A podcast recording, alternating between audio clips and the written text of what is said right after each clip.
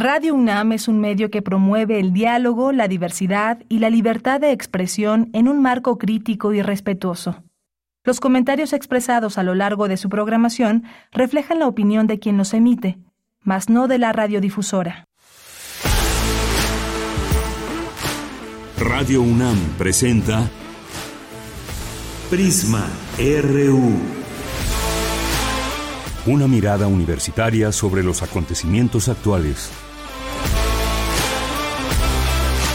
Prisma RU. Relatamos al mundo.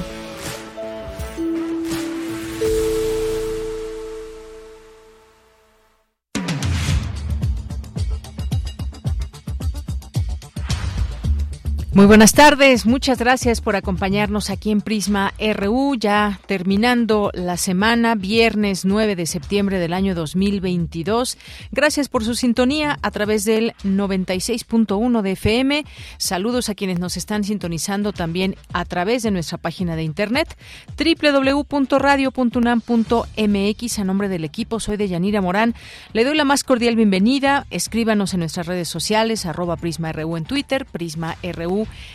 en Facebook. Pues un día lleno de información. Hemos elegido algunos temas. Vamos a platicar. Mañana es el Día Mundial de la Prevención del Suicidio y vamos a conversar el día de hoy con la doctora Emilia Lucio Gómez Maqueo, que es profesora emérita de la Facultad de Psicología de la UNAM. Según cifras del INEGI, se, se dispararon los suicidios en 24% en México. Es una alerta que se hace dada esta comparación con los que hubo en 2018. Se habla también de datos que se han arrojado pues tras eh, vivir esta pandemia. Eh, ya lo platicaremos más ampliamente con la doctora Emilia Lucio. Otro de los temas que hemos elegido para el día de hoy y cerrar la semana es la expectativa económica 2023. Esto tras la entrega del paquete económico para el siguiente año, qué rubros eh, tienen más recursos, cómo están divididos, cómo está todo este, este tema, cuáles son las propuestas que hace el presidente para programas sociales, por ejemplo.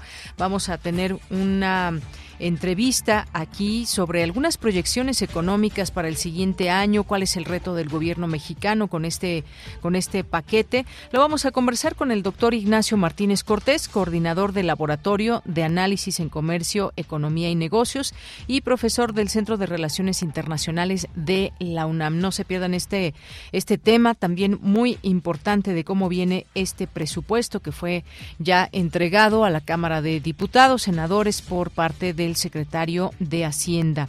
También vamos a tener hoy la información de Corriente Alterna que nos tienen una invitación a una, una convocatoria, el primer premio de crónica cultural en el marco del próximo Festival Cultura UNAM y las bases de participación, los premios. Estaremos aquí conversando ni más ni menos que con Emilio Ruiz Parra, Emiliano Ruiz Parra, que es titular de la Unidad de Investigaciones Periodísticas de Corriente Alterna. Estará aquí con nosotros En la segunda hora.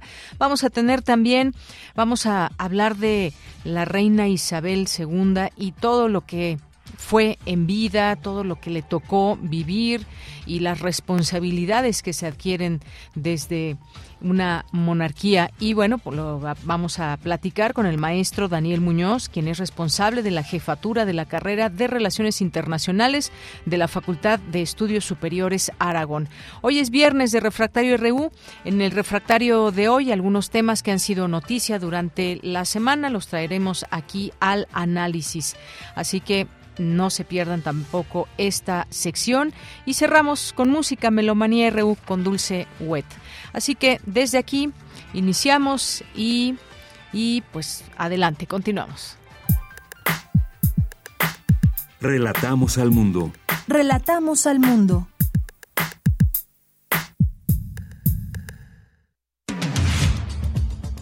Desde aquí relatamos al mundo. En este 9 de septiembre, la información universitaria, la formación social de médicos generales en las escuelas de medicina y su inserción en el mercado laboral son los asuntos más complicados para el Sistema Nacional de Salud, aseguró el director de la Facultad de Medicina, Germán Fajardo Dolci.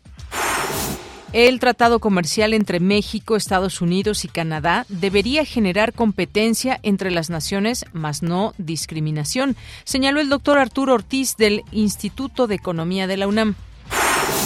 Con el seminario Democracia, Izquierda y Cultura celebran a José Waldenberg, investigador de la UNAM, por su 70 aniversario. Debaten en coloquio internacional las dos posturas respecto a la maternidad subrogada en México, la regulación o la abolición. Y en la información nacional, el Senado aprobó el dictamen que traslada las funciones operativas y administrativas de la Guardia Nacional al Ejército. Luego de 10 horas de discusión, fue aprobada en lo general con 71 votos a favor, 51 en contra y una abstención. El presidente Andrés Manuel López Obrador agradeció a los ministros de la Suprema Corte de Justicia de la Nación retirar el proyecto para eliminar la prisión preventiva oficiosa. Escuchemos al presidente.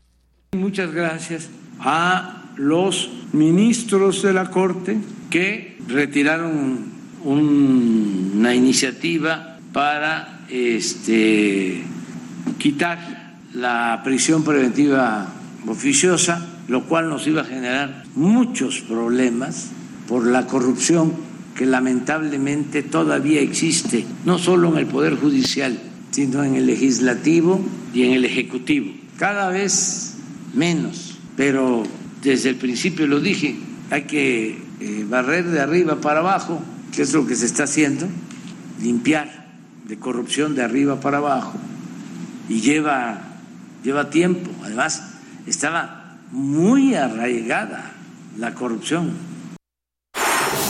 Bien, ahí las palabras del presidente, muy arraigada la corrupción, dice. Y en la información internacional, hace, ah, bueno, antes, antes, el secretario de Hacienda y Crédito Público, Rogelio Ramírez de la O, entregó al Congreso de la Unión el paquete económico 2023 para su discusión y aprobación. Escuchemos.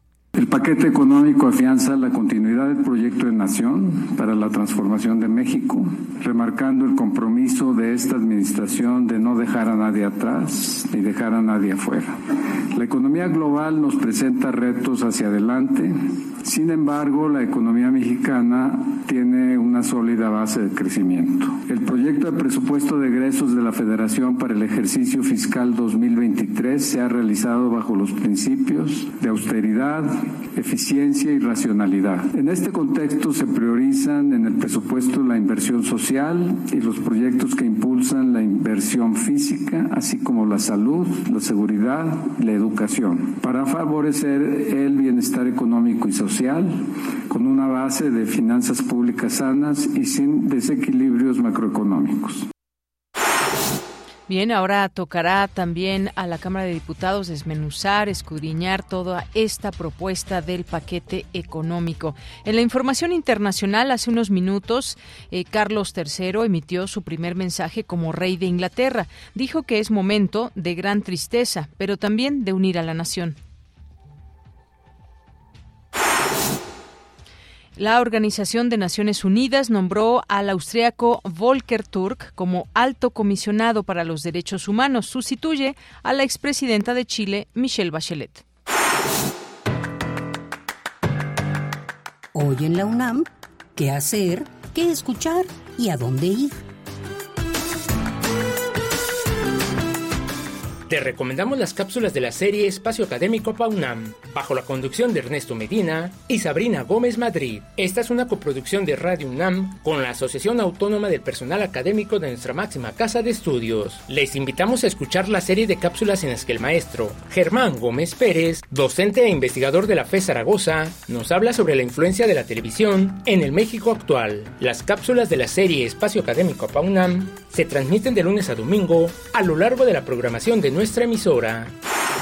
Hoy no te puedes perder Rimas y Razones, una producción de Altavoz Radio del Sistema Público de Radiodifusión del Estado mexicano. Hoy viernes 9 de septiembre, el programa se titula Segunda Generación del Hip Hop en México y contará con la participación de Carla Reina, conocida como Niña Dios. Rapera de Monterrey asentada en la Ciudad de México que busca que su música inspire a otras mujeres, a otras personas queer, a personas no binarias o que no encajen en el molde. La serie Rimas y Razones se transmite hoy y todos los viernes a las 18.30 horas por el 96.1 de FM.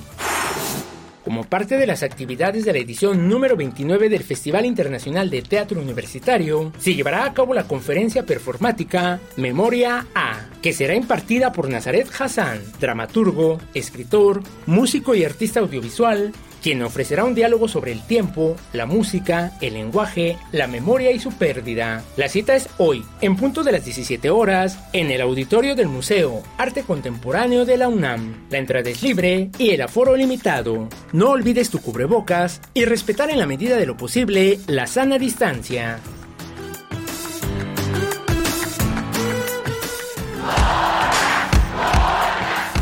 Campus RU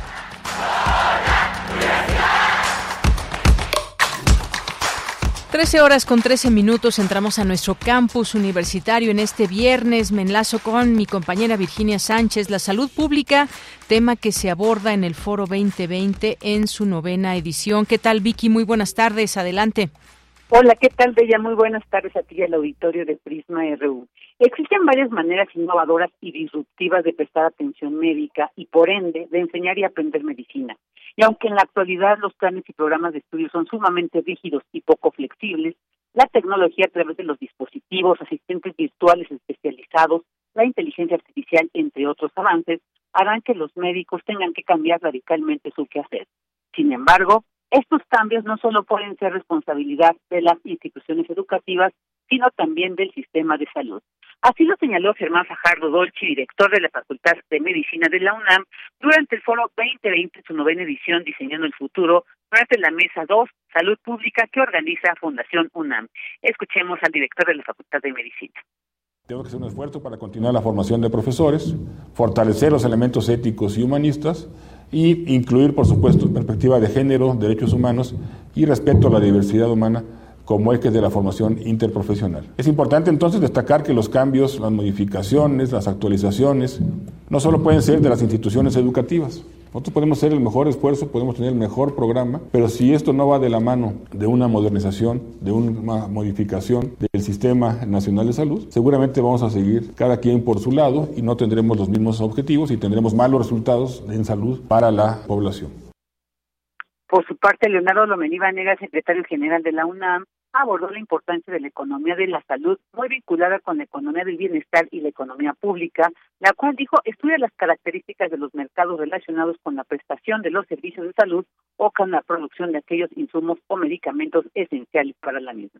Escuchemos el el gasto en salud es una variable importante en cualquier economía. Tiene una incidencia directa en el crecimiento porque es un tipo de inversión en capital humano, lo mismo que la educación. En el caso particular de la salud, tiene efectos directos en la productividad de la fuerza de trabajo. Entre menos nos enfermemos, entre más vivamos y además en condiciones saludables, bueno, todo esto representa que estamos en condiciones de rendir más en las distintas actividades y también disminuye los costos de atención.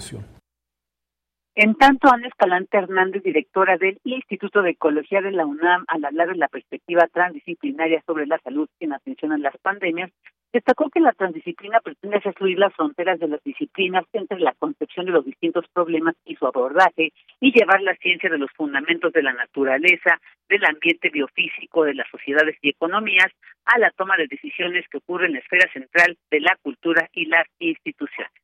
Bella, esta es la información. Vicky, muchas gracias. A ti, buenas tardes. Muy buenas tardes. Pues estos temas como el de salud y estos distintos enfoques, muy válido que poderlo escuchar y estas preguntas que también nos respondemos a través del el Foro 2020 en esta novena edición con el tema en esta mesa de la salud pública. La salud pública que impacta pues prácticamente en todo lo que hacemos, también la parte económica, cuánto se va a destinar a salud, por ejemplo, ahora en el presupuesto y todo lo que hace falta en voz de los expertos. Vamos ahora con Cindy Pérez Ramírez. Debaten en coloquio internacional las dos posturas respecto a la maternidad subrogada en México, la regulación o abolición. Cuéntanos, Cindy. Muy buenas tardes. Deyanira, muy buenas tardes. Es un gusto saludarte a ti y a todas las personas que están escuchando Prisma RU. Se comprende como gestación subrogada cuando una mujer presta o alquila su vientre para gestar y parir a un bebé. Posterior al parto, el recién nacido es entregado a otra persona quien será a cargo de él. En el país, solo en los estados de Tabasco y Sinaloa, el procedimiento está regulado por la ley. Ante este panorama se organizó el coloquio internacional por el Colegio de México y también por el Centro de Investigaciones y Estudios de Género de la UNAM, Gestación Subrogada en América Latina, Reflexiones Feministas sobre una práctica compleja.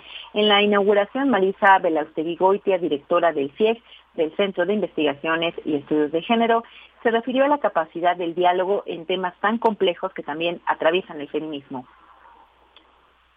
Deja que hay dos posturas, una que pretende regular y la otra que pretende abolir, pero entre esas dos posturas hay infinidad de matices. Por ejemplo, que esté creciendo eh, las, las opciones de maternidad subrogada en Latinoamérica y disminuyendo en Europa, que los países que tienen más afluencia y más posibilidad de distribución del ingreso sean los que están regulando más o atendiendo más, y los países que son más pobres y más difícilmente reguladores de su riqueza distribuidores tengan más experiencias y menos reguladas, es una cuestión que hay que, hay que atender.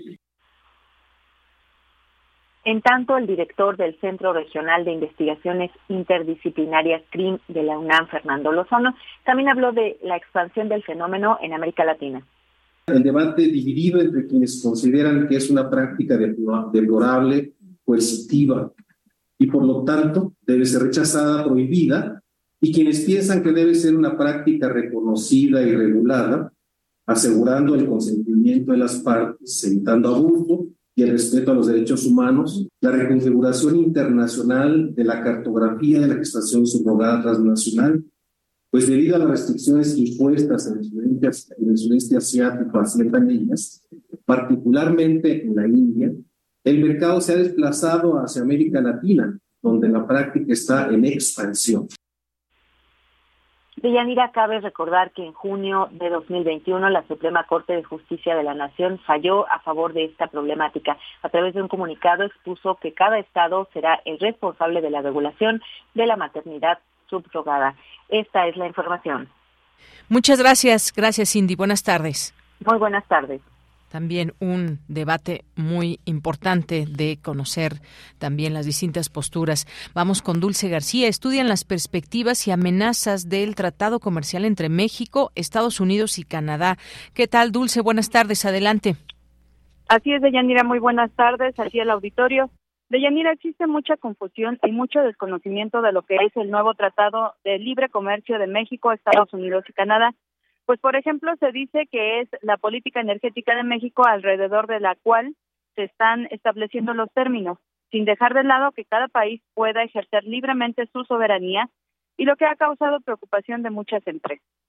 Eh, sin embargo, muchas de estas cuestiones de Yanira están altamente politizadas por los diversos momentos políticos de todo el mundo. Así lo dijo el doctor Arturo Ortiz, académico del Instituto de Investigaciones Económicas de la UNAM, durante la mesa de investigaciones económicas, donde durante la mesa redonda perspectivas y amenazas del TEMEC 2022, en donde añadió de Yanira que hay fuerzas que ciertamente están buscando provecho. Vamos a escuchar por qué.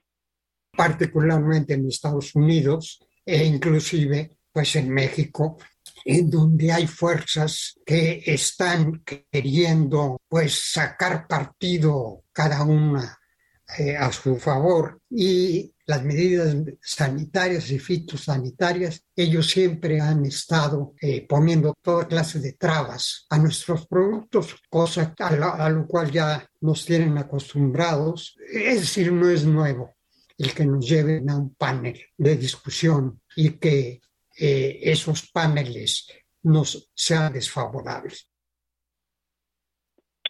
Deyanira, el doctor Arturo Ortiz dijo que algo importante que hay que saber es que es un tratado que está contra la corrupción, lo que no se veía de manera tan definida en tratados anteriores. Escuchemos nuevamente al académico. Eso es muy importante porque hay un capítulo que sanciona a aquellas empresas que estén llevando a cabo actos de corrupción. En ese sentido sí se logró una diferencia con respecto a, las anteriores, porque las anteriores pues parecía que la corrupción o, la, o las ventajas o la competencia desleal era la eh, norma a seguir. Y bueno, de Yanira, el académico dijo que ciertamente hay respeto de México hacia la soberanía de Estados Unidos y de Canadá, lo cual debería de ser recíproco, pero que no se ha dado así, pues por ejemplo, las estrictas medidas sanitarias de Estados Unidos han rechazado fuertemente productos mexicanos, lo que causa serios problemas a los productores de nuestro país. En ese sentido, dijo que el TEMEC es para generar competencia, más no discriminación. Esta es la información de Yanira. Muchas gracias, Dulce. Buenas tardes. Gracias a ti, muy buenas tardes. Bien, pues nos vamos ahora con Luis Fernando Jarillo porque el Senado aprobó esta madrugada en lo general y lo particular el dictamen que traslada las funciones operativas y administrativas de la Guardia Nacional a la Secretaría de la Defensa Nacional, tal como se esperaba ahí en el Senado. ¿Qué tal, Luis Fernando? Muy buenas tardes. Adelante. Muy buenas tardes, Deyanira, a ti y a todo el auditorio de Prisma RU. Como bien dices, este jueves y en la madrugada de hoy fueron aprobadas en el Senado de la República las reformas a leyes secundarias que permitirán a la Guardia Nacional ser parte de la Secretaría de la Defensa Nacional. Este proyecto legislativo se discutió y aprobó primero en la Cámara de Diputados el pasado sábado. El lunes se turnó a las Comisiones Unidas de Justicia y Estudios Legislativos del Senado, que tras debatir la propuesta pasó al Pleno el día de ayer sin ningún tipo de cambio. Luego de más de 12 horas de discusión, el partido Morena y sus aliados aprobaron con 70 votos el dictamen sobre la Guardia Nacional. Hubo solo una abstención, la del senador Ricardo Monreal, del partido Morena, y 51 votos en contra. Las leyes que el legislativo cambió son la ley de la Administración Pública Federal, la ley de la Guardia Nacional, la ley del Ejército y Fuerza Aérea y la ley de ascensos del Ejército y Fuerza Aérea. Esto se debió a que el partido Morena no tenía la mayoría requerida para hacer reformas a la Constitución, que en su artículo 21 reconoce que la Guardia Nacional es un organismo de carácter civil, Organizaciones civiles, como el Centro Agustín Pro Derechos Humanos, ha lamentado que se viole la Constitución e instan a la Comisión Nacional de Derechos Humanos a interponer una acción de inconstitucionalidad ante la Suprema Corte de Justicia, que incluso eh, esta acción ya ha sido propuesta por miembros del Consejo Consultivo de esta comisión. Ahora escuchemos una parte de la intervención de la senadora de Morena, Citlali Hernández, en la discusión del día de ayer sin negar las preocupaciones legítimas de organizaciones, de activistas, de académicos, de muchas y muchos de ustedes a quienes sí les creo sus preocupaciones, a otros francamente no. Lo que hoy vamos a votar, y hay que dejarlo claro, no es la militarización de la política de seguridad. No vamos a votar que los militares estén en las calles. Vamos a votar cambios administrativos a esta Guardia Nacional que sigue adscrita a la Secretaría de Seguridad de Protección Ciudadana, que es la encargada además de generar la Estrategia Nacional de Seguridad Pública y el control operativo y administrativo va a pasar a la Sedena. Ahora vamos a escuchar las palabras de la senadora del PAN, Nadia Navarro. Es inadmisible que la Secretaría de Seguridad sea reducida a un cascarón, a un esqueleto, sin fuerza ni poder ni decisión. Es inadmisible que las tareas sustantivas de la Secretaría pasen de manera formal a cargos y a mandos militares. Serán ellos quienes formulen la estrategia de seguridad pública, sin escuchar, sin incluir a nadie, a ningún sector grupo o colectivo. Con estos cambios, el titular de la Guardia Nacional ya no será propuesto por la Secretaría de Seguridad Ciudadana, sino por la Defensa Nacional. En su totalidad, los elementos de esta Guardia Nacional pasarán a ser parte de la institución castrense y tendrán fuero militar. La Sedena controlará la organización, operación y distribución territorial, además del reclutamiento, formación, capacitación y profesionalización de la Guardia Nacional. Las reformas serán remitidas al presidente Andrés Manuel López Obrador para su aprobación y publicación en el Diario Oficial de la Federación. Desde Zacatecas, donde se llevó a cabo su conferencia eh, mañanera, eh, el presidente López Obrador agradeció a los senadores su decisión. Escuchemos. Bueno, yo agradecerle mucho a los senadores por eh, aprobar esta ley. Eso es lo más importante.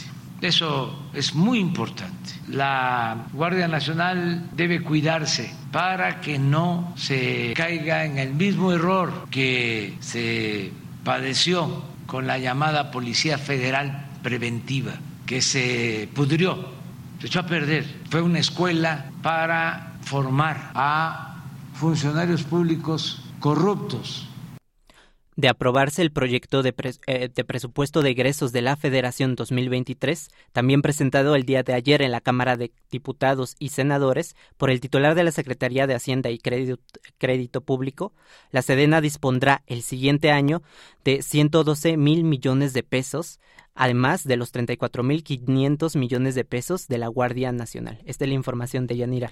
Bien, pues muchas gracias Luis Fernando. Y justamente desde Zacatecas, un estado donde prevalecen también índices de inseguridad bastante altos en algunos municipios en específico, y lo hemos comentado, algunos estados tienen serios problemas en el tema de seguridad. ¿Cómo hacerle con sus propias policías? ¿Esto vendrá a ayudar o no?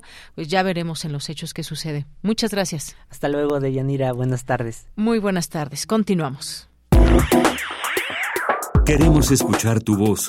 Síguenos en nuestras redes sociales. En Facebook como Prisma RU y en Twitter como arroba PrismaRU.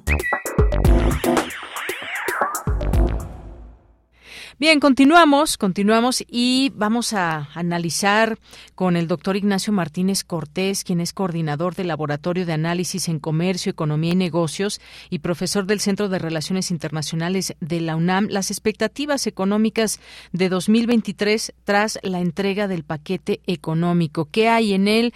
Pues lo que propone el presidente, según podemos conocer, es que este proyecto de presupuesto de egresos de la Federación plantea un gasto de 8.3 billones de pesos, lo que representa un crecimiento real de 11.6% con respecto a 2022, cuando fue de 7.8 billones de pesos. El secretario de Hacienda, Rogelio Ramírez de la O, entregó la propuesta de presupuesto en San Lázaro. De inmediato, el documento fue turnado a comisiones para su dictamen y posterior votación en el Pleno. Con esta propuesta, el Gobierno busca consolidar la transformación de la vida pública del país, reafirmar el compromiso para que el presupuesto llegue a la gente que más lo necesita y contribuir a la recuperación económica. En una carta a la Cámara de Diputados en la que fundamenta el paquete económico 2023, el presidente López Obrador expuso que de esa forma su gobierno cumple con el pacto social establecido en el Plan Nacional de Desarrollo 2019-2024 que corresponde a la Administración Pública generar condiciones y oportunidades para asegurar el acceso universal al bienestar apegado a los principios rectores y no dejar a nadie atrás ni dejar a nadie afuera. Pero vamos al análisis eh, después de todo esto que da a conocer el presidente. Doctor Ignacio Martínez, bienvenido. Muy buenas tardes. muchas gracias por la invitación a la hora. Gracias, doctor. Pues, ¿cuáles son las previsiones desde, desde el LACEN, desde el Laboratorio de Análisis en Comercio, Economía y Negocios en torno a esas proyecciones económicas? ¿Cuál es el reto del gobierno mexicano con el nuevo paquete? Eh, ¿En qué debe, debe centrarse? ¿Cómo hacerle, doctor? Sí, muchas gracias. Eh, aquí, eh, en primera instancia, habría que este, poner eh, la parte referente al PIB, tomando en consideración que el Producto Interno Bruto eh, representa lo que una sociedad genera en un periodo determinado. En este caso, eh, estamos hablando de inversión, consumo, gasto, exportaciones menos importaciones, que acumulado podemos determinarlo para ya sea 2022 o 2023. Esto lo traigo a colación, este, eh, de Yanira, porque eh, el gobierno pues redujo su expectativa de crecimiento de, para 2022 y eh, pues este coloca esta eh, expectativa para eh, 2022 en 2.4 este, para eh, 2023 en 3 eh, por ciento. Eh, es decir, eh, para estos dos años estaríamos este, creciendo eh, 5 este, por ciento. Sin embargo, lo que tenemos en el Laboratorio de Análisis en Comercio, Economía y Negocios de la UNAM es de que para 2022 nuestra expectativa está en torno a eh, 1.5 este por ciento y para 2023 1.3 eh, por ciento. Estamos hablando de un crecimiento bianual de 2.8 por ciento. Eh, es totalmente eh, distinto a lo que tiene el, el, el gobierno.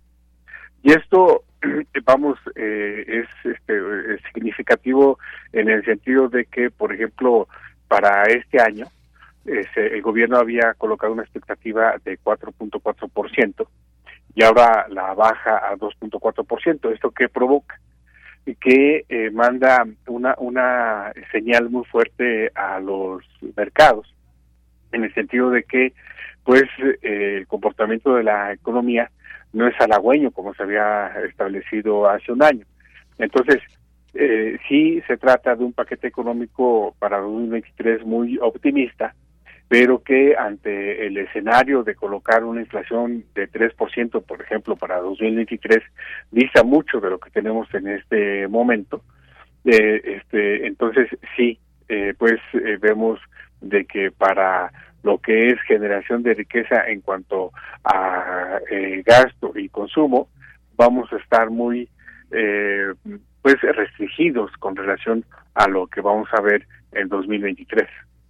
Muy bien, bueno, pues eh, estaremos aquí muy pendientes de todo ello porque también pues lo que se incluyen, digo hay estas expectativas que son buenas, que se escuchan muy bien, pero pues como estamos viendo muchas veces no hay dinero que alcance eh, que sea suficiente para todos los eh, las expectativas que también se abren en cada estado a nivel federal y demás. Ahí en este proyecto de presupuesto de egresos también se destina, bueno, pues una buena parte es un billón setecientos cincuenta mil millones de pesos para programas sociales, pero también hay dinero para los proyectos estratégicos de infraestructura. Ahí están previstos 829 mil millones de pesos. También, por supuesto, se destinarán de manera directa a gobiernos estatales una buena cantidad, gobiernos estatales y municipales que y se integrarán con participaciones, aportaciones y más desarrollo social para programas todos estos programas, doctor, la pensión para personas con discapacidad, el plan Jóvenes Construyendo el Futuro, eh, Sembrando Vida, Universidades para el Bienestar, eh, ¿qué más hay? El programa de vivienda social, en fin, entre otras. Este presupuesto así más o menos está dividido y también hay que mencionarlo, el próximo año pues ya no habrá esa penumbra provocada por el SARS-CoV-2, es decir, ya no estaremos en esa pandemia donde los recursos se tuvieron que destinar o cambiar el destino de estos recursos hacia áreas estratégicas como el caso de la salud. Y en ese sentido, pues, ¿cuál es la expectativa para el crecimiento económico, las proyecciones que también se hacen, tomando en cuenta algo, doctor, el contexto internacional también? Así, bajo este estupendo análisis que usted este, bien realiza, este, de ah, eh, retomo esto último de que eh, para 2023 ya eh, la economía por sí misma debe marchar, ya no ya no tendrá eh, cuestiones eh, de presión eh, externas estrictamente coyunturales, ¿no? Y es en ese aspecto donde precisamente está la situación estructural que tenemos en el mercado interno,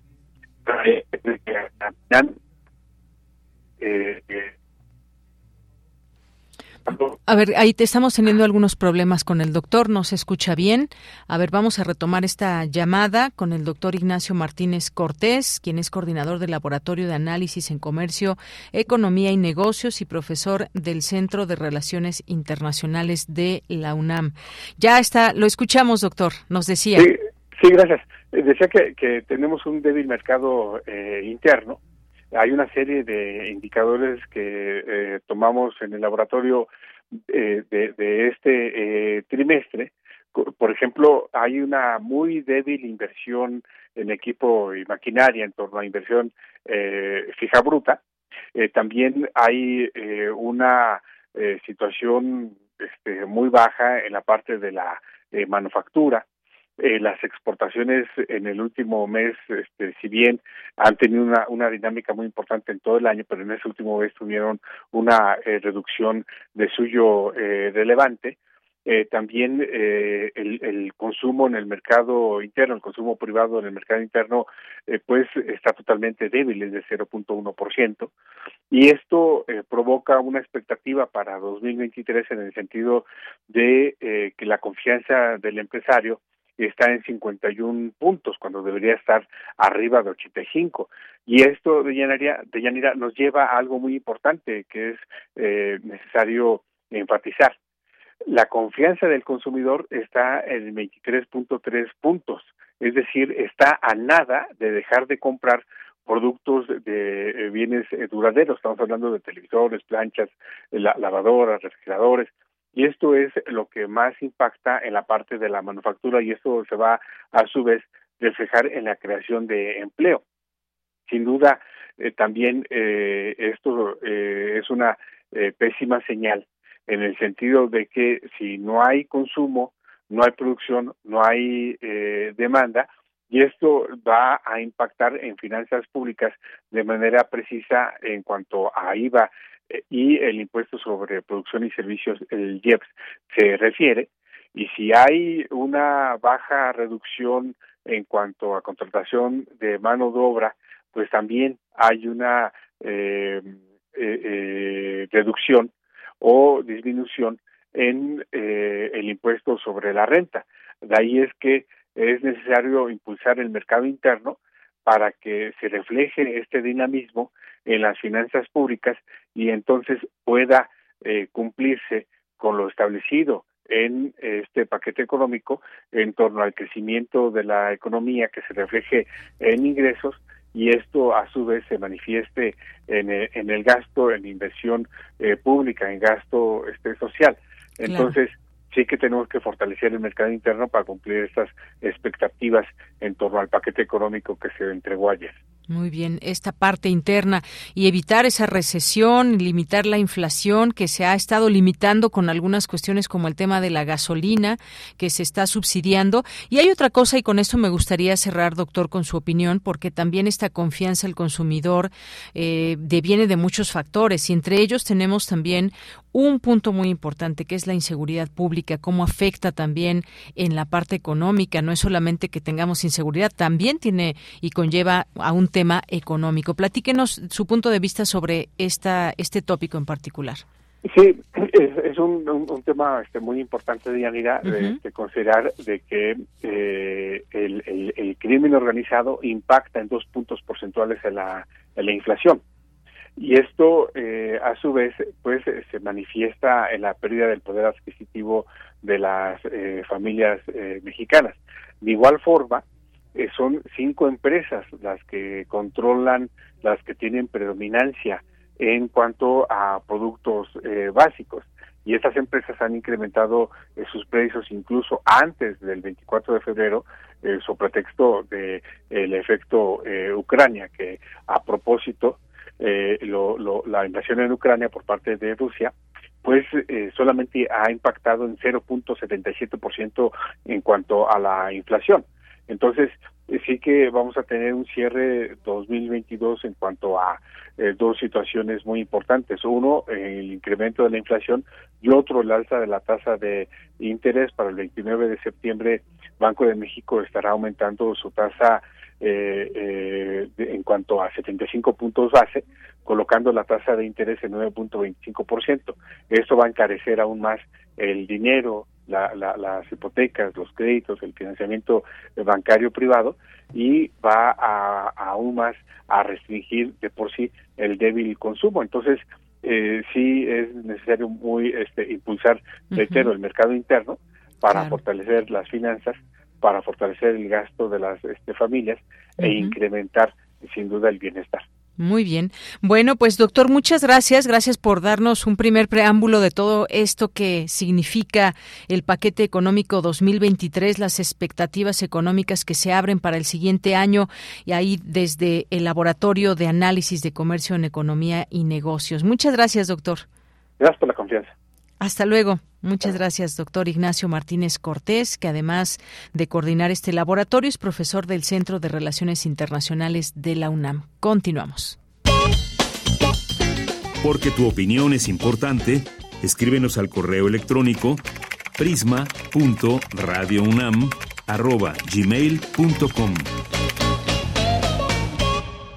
Bien, continuamos. Hay un tema también muy importante que queremos abordar el día de hoy, dado que mañana es el Día Mundial de la Prevención del Suicidio. Eh, hay cifras que en 2021 nos dan cuenta que se registró la cifra más alta de suicidios en México, con 8.448, de acuerdo con datos del INEGI, un aumento del 24% en comparación con los que hubo en 2018 y son cifras que pues preocupan. Hemos invitado hoy a la doctora Emilia Lucio Gómez Maqueo, que es profesora emérita de la Facultad de Psicología de la UNAM y a quien con mucho gusto recibimos en este espacio de Prisma RU de Radio UNAM. Doctora Emilia, bienvenida, muy buenas tardes. Muy buenas tardes a, ustedes y gracias por la invitación a hablar sobre este tema tan complicado muy complicado. Doctora, muchas gracias por eh, considerarnos y tomarnos esta llamada. Pues, ¿qué nos dicen estos datos, doctora? Sin duda, cuando se incrementan los suicidios, es que algo está pasando en la sociedad y en más personas. ¿Qué es lo que podemos leer en estos datos que arroja el INEGI?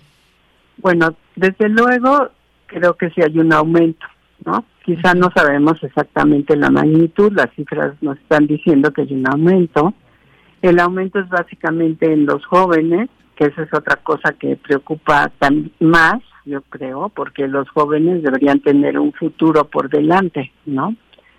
Eh, yo creo que eh, el suicidio, pues sí es un problema de salud pública, porque no es nada más la cuestión interior de la persona que lo lleva a tomar estas decisiones, que yo pienso que uno de los factores muy importantes es la desesperanza que tienen nuestros jóvenes.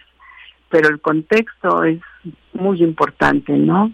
Eh, el contexto mundial, eh, porque no creo que sea nada más de nuestro país, es de violencia, es de pérdidas por, eh, en todos sentidos por, por, la pandemia, que tienen que ver pérdidas de trabajo, pérdidas de la oportunidad de estudiar, pérdidas de familiares, pérdidas de amigos, eh, eh, digo, en el sentido de que, se murieron esas personas, pero también hay pérdidas sociales, en el sentido de que se aislaron, nos aislamos y nos separamos de muchas personas y ahora hay que recuperar estas relaciones, ¿no?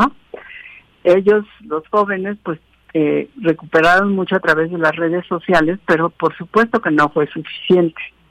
Entonces, creo que ese contexto social es muy importante, pero también pienso que hay un contexto del país que es faltas de oportunidades para los jóvenes. Sí es cierto que hay algunas este, acciones del gobierno que quieren remediar y darles bienestar, pero yo pienso que no son suficientes. Además, con la pandemia también se agudizaron problemas familiares, este, problemas entre los padres. Entonces, todo eso, desde mi punto de vista, contribuye a la desesperanza, que es uno de los factores importantes de riesgo de suicidio. Aunque sabemos que es multifactorial el, el riesgo de suicidio y no se lo podemos adjudicar solamente a la pandemia, ¿no? Efectivamente, no solamente la pandemia, ya hay cifras que dan cuenta de este problema de salud pública desde antes que llegara esta pandemia. Claro que con ella ahora vemos este incremento, se acentuó por todo esto que usted nos comenta, que tiene que ver con un contexto nacional, mundial y sobre todo entre los jóvenes. Aquí me detengo un poco, doctora, porque como usted dice, los jóvenes que normalmente pues tienen un futuro por delante, ¿cómo es que se acaba ese futuro? Qué elementos les llevan a decir hasta aquí quiero llegar o cuáles son estas formas en que se va manifestando y cómo prevenir quizás desde los em, los núcleos inmediatos que puede ser la casa, la escuela, el grupo de amigos, cómo cómo prevenir esta eh, esta eh, los suicidios en nuestro país. Bueno, afortunadamente hay algo importante que se está haciendo que desde un Programa Nacional de Prevención del Suicidio. Eso es un avance porque los eh, esfuerzos individuales o de instituciones aisladas no son suficientes, ¿no? Entonces, eso creo que es bueno. Eh, disminuir el riesgo de suicidio hay países donde tienen programas desde hace mucho y sin embargo no se ha logrado disminuir. Entonces, eh, creo que cómo prevenir, yo creo que hay dos formas. las voy a decir las generalidades, ¿no?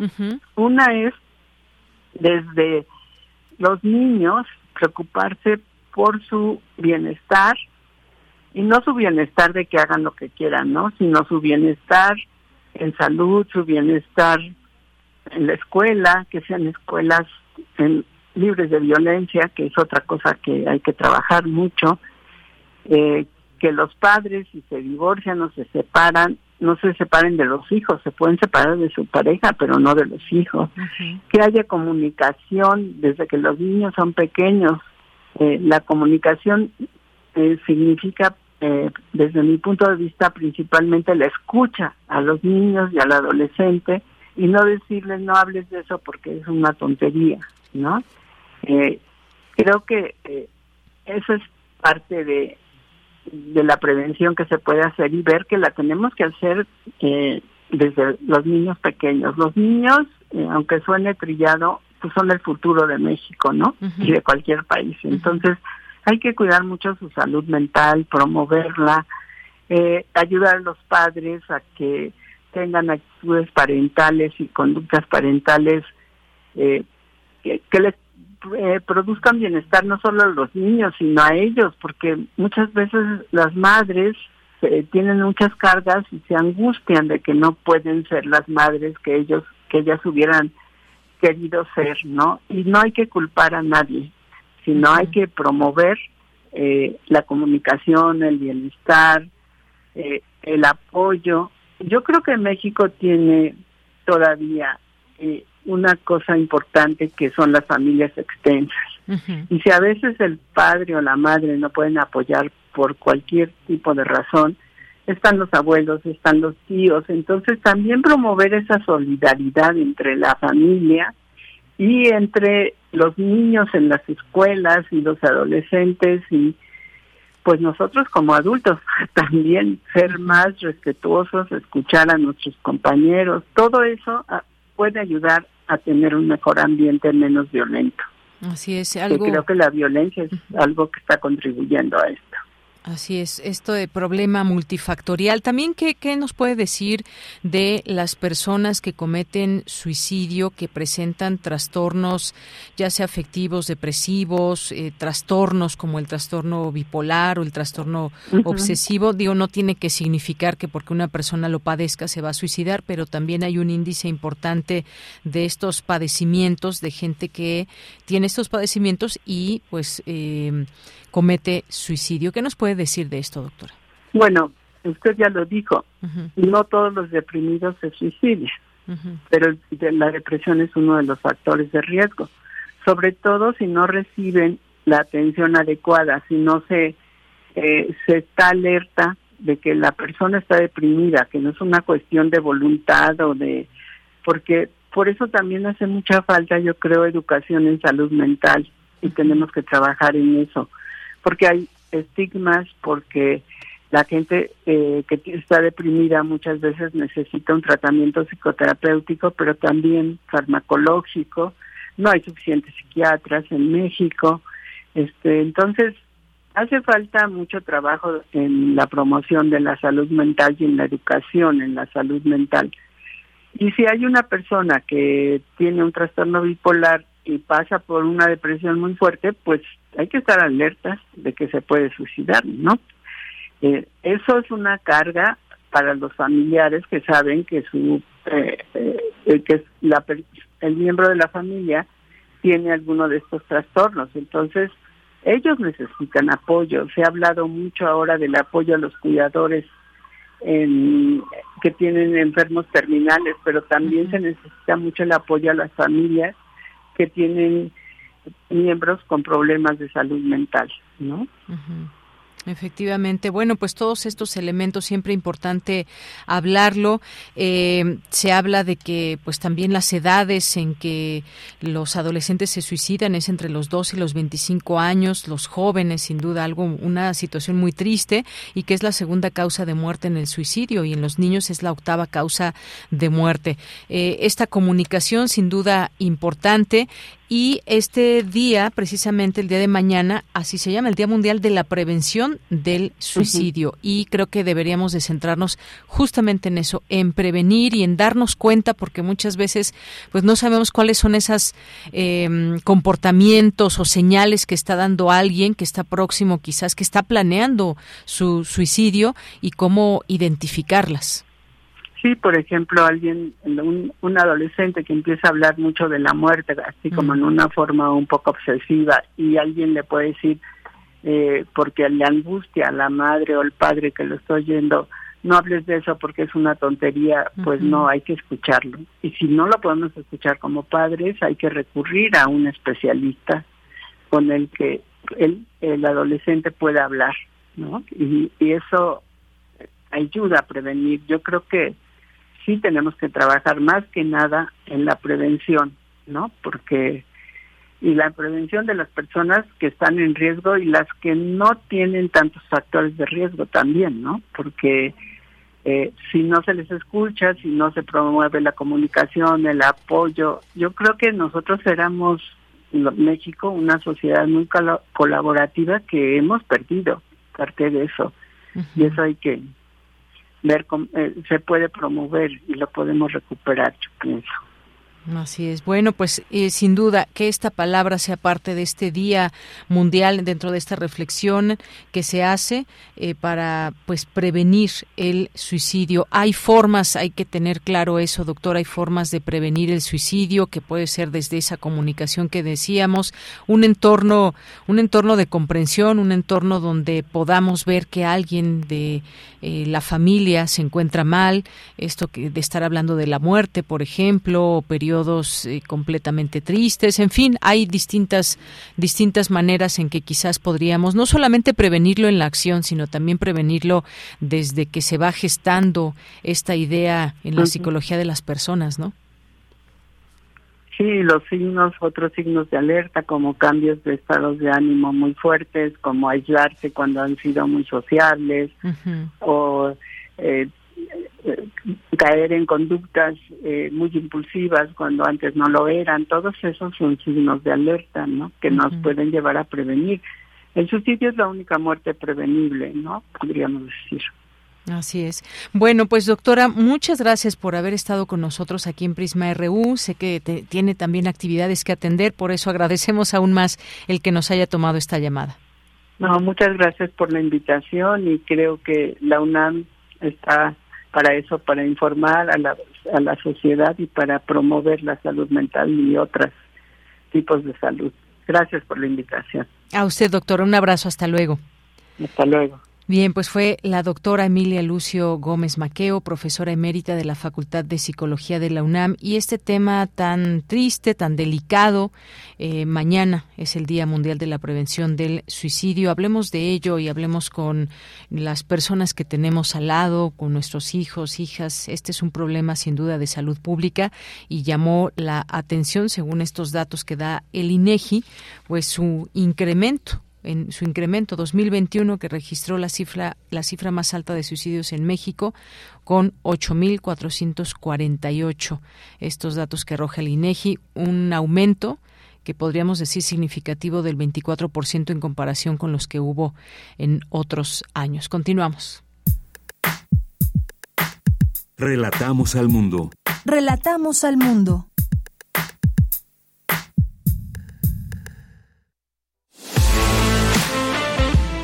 Nacional RU.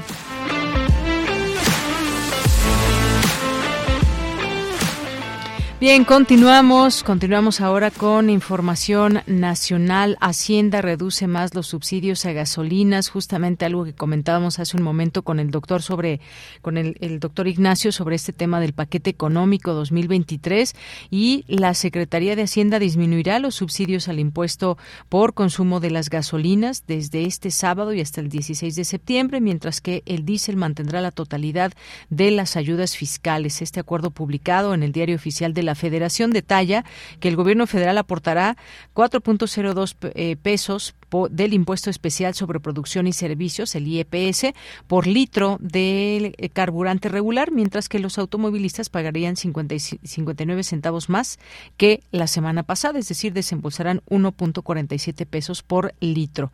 Los conductores que utilizan gasolina premium pagarán 68 centavos más de lo que aportan hasta este viernes, pues desde el sábado aportarán el impuesto por consumo 2.14 pesos por litro, mientras que Hacienda subsidiará 2.48 pesos. La dependencia federal seguirá absorbiendo los 6.03 pesos del IEPS por litro y mantendrá el subsidio especial que se acreditan contra el impuesto al valor agregado o el impuesto sobre la renta de los importadores y refinadores. Bueno, pues ahí está este dato que deben saber, es importante. Así que no sé por qué, pero seguramente hoy habrá fila en muchas gasolineras. Se enfilan Acción Nacional y PRD a ruptura total con el PRI en su alianza. Bueno, pues sigue dando de qué hablar esta nota. El amago de los aliados PAN y PRD contra el PRI subió de tono porque amenazaron al PRI con que de no retirar su iniciativa bueno, creo que ya es muy tarde para extender la participación de las Fuerzas Armadas en tareas de seguridad pública en todo el país hasta 2018, 28, perdón, pasaríamos de una suspensión definitiva, incluso condicionaron al tricolor porque aún retirada la propuesta sería complicado recuperar la confianza. ¿Qué tal, eh?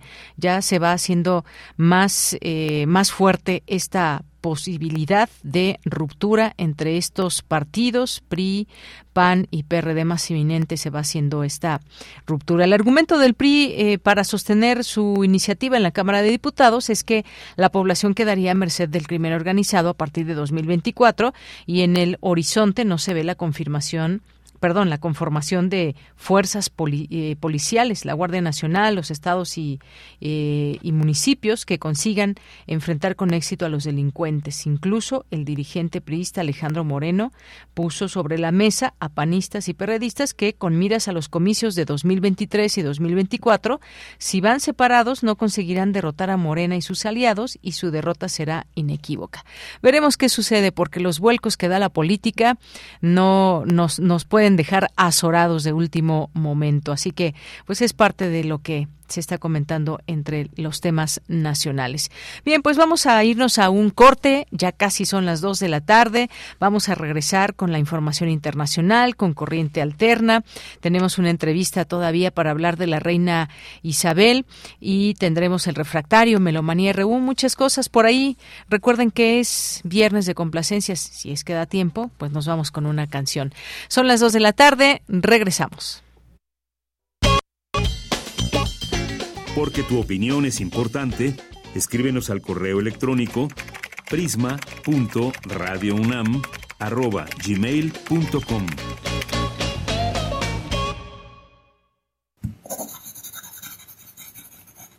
Un libro no termina con el punto final. No es solo la escritura y la corrección. Hay mucho más que un proceso creativo o un arranque de inspiración. Las palabras encierran conocimiento y cultura pero también gustos y texturas. Los invitamos a probar los sabores y los saberes del lenguaje. Eso, todo eso es lo que saben las palabras. Saben las palabras. El amor por el lenguaje en todas sus presentaciones. Con Laura García. Todos los lunes a las 18.30 horas. Retransmisión sábados a las 17 horas. Solo por Radio UNAM experiencia sonora.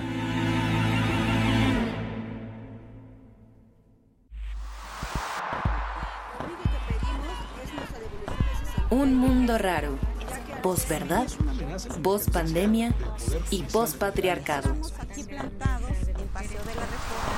Una producción de Radio UNAM y la Unidad de Investigaciones Periodísticas de Cultura UNAM. Lunes, 12 del día. 96.1 FM. Experiencia sonora. Ser verde no es estar a la moda como muchos piensan. Hoy, ser verde está siendo un estilo de vida para miles de personas. Porque a ti como a nosotros nos preocupa el cambio climático, el cuidado del agua, de los bosques y el bienestar animal. Y aunque nos sigan criticando, seguiremos trabajando. Porque hasta ahora el 90% de las propuestas medioambientales y por los animales son del verde. Es momento de gritar fuerte y con mucho orgullo. Yo quiero un México más verde. Partido Verde. C'est presque au bout du monde. Ma barque vagabonde.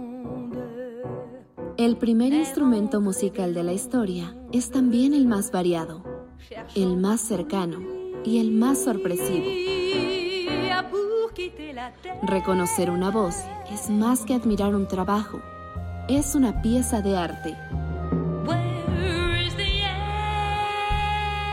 La Orquesta Filarmónica de la UNAM presenta Uta Lemper, interpretando canciones de Monot Mustaki, Kander Ed, Astor Piazzolla, entre otros. Director huésped, Iván López Reynoso.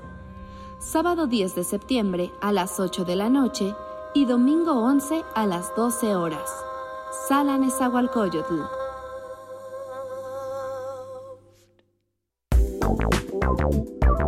Queremos escuchar tu voz. Síguenos en nuestras redes sociales. En Facebook como Prisma RU y en Twitter como arroba PrismaRU.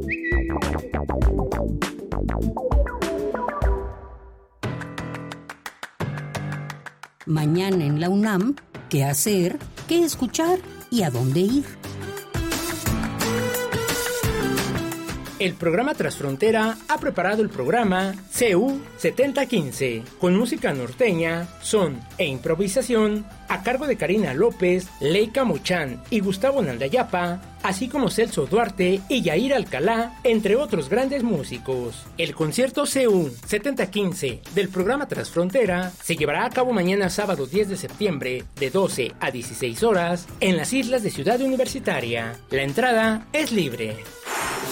Mañana sábado 10 de septiembre se transmitirá el radiodrama Tres diálogos sobre la desesperación de Doña Blanca la Sabia, adaptación de la obra teatral de Luisa Josefina Hernández. Doña Blanca y Adelaida, su ama de llaves, razonan sobre el desamor y sus complejidades, la necesidad de llenar vacíos del alma mientras ven que la vida se va terminando. Esta es una obra breve que ofrece un pequeño panorama sobre las necesidades y deseos de las mujeres mexicanas en algún momento del siglo XX. No te pierdas este radiodrama producido por Radio UNAM en 1962 y sintoniza mañana sábado, en punto de las 20 horas, nuestra frecuencia universitaria 96.1 de FM. Te recomendamos la función de la obra Presente, no nos llamen futuro. Instalación escénica bajo la dirección de Sara Pinedo y las actuaciones de los de abajo, colectivo de arte comunitario de Guanajuato. Esta obra da continuidad al proyecto escénico comunitario hecho por niñas, niños y adolescentes de la colonia San Juan de Abajo de León, Guanajuato. La función se llevará a cabo mañana sábado 10 de septiembre, en punto de las 16 horas, en la explanada de la espiga en el corazón del Centro Cultural Universitario. No olvides tu mascarilla. Para Prisma RU, Daniel Olivares Aranda.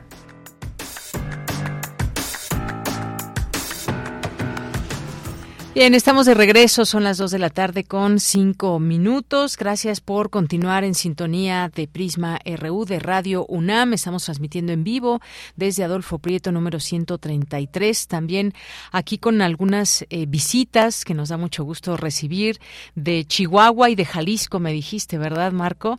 Y bueno, ¿cómo se llaman? Ya, eso sí se me olvidó. Sofía de Guadalajara y Mónica de Moni de Chihuahua. Bueno, pues bienvenidas aquí en este espacio que vienen, están aquí muy atentas viendo cómo se hace este programa en vivo de radio con todo y sus vicisitudes que suelen pasar y que aquí resolvemos rápidamente. Y bueno, pues muchas gracias a quienes nos están escuchando también a través de esta frecuencia 96.1 de FM y donde quiera que nos escuchen de México y del mundo, pues tenemos nuestros nuestros saludos. Hoy Michelle González nos acompaña de lejos y nos manda pues también todas estas estos mensajes que ya podemos ver a través de nuestras redes sociales arroba Prisma RU en Twitter y Prisma RU en Facebook. Zacarías Miguel Alonso, buenas tardes, muy interesantes los temas tratados. Enhorabuena respecto de la economía.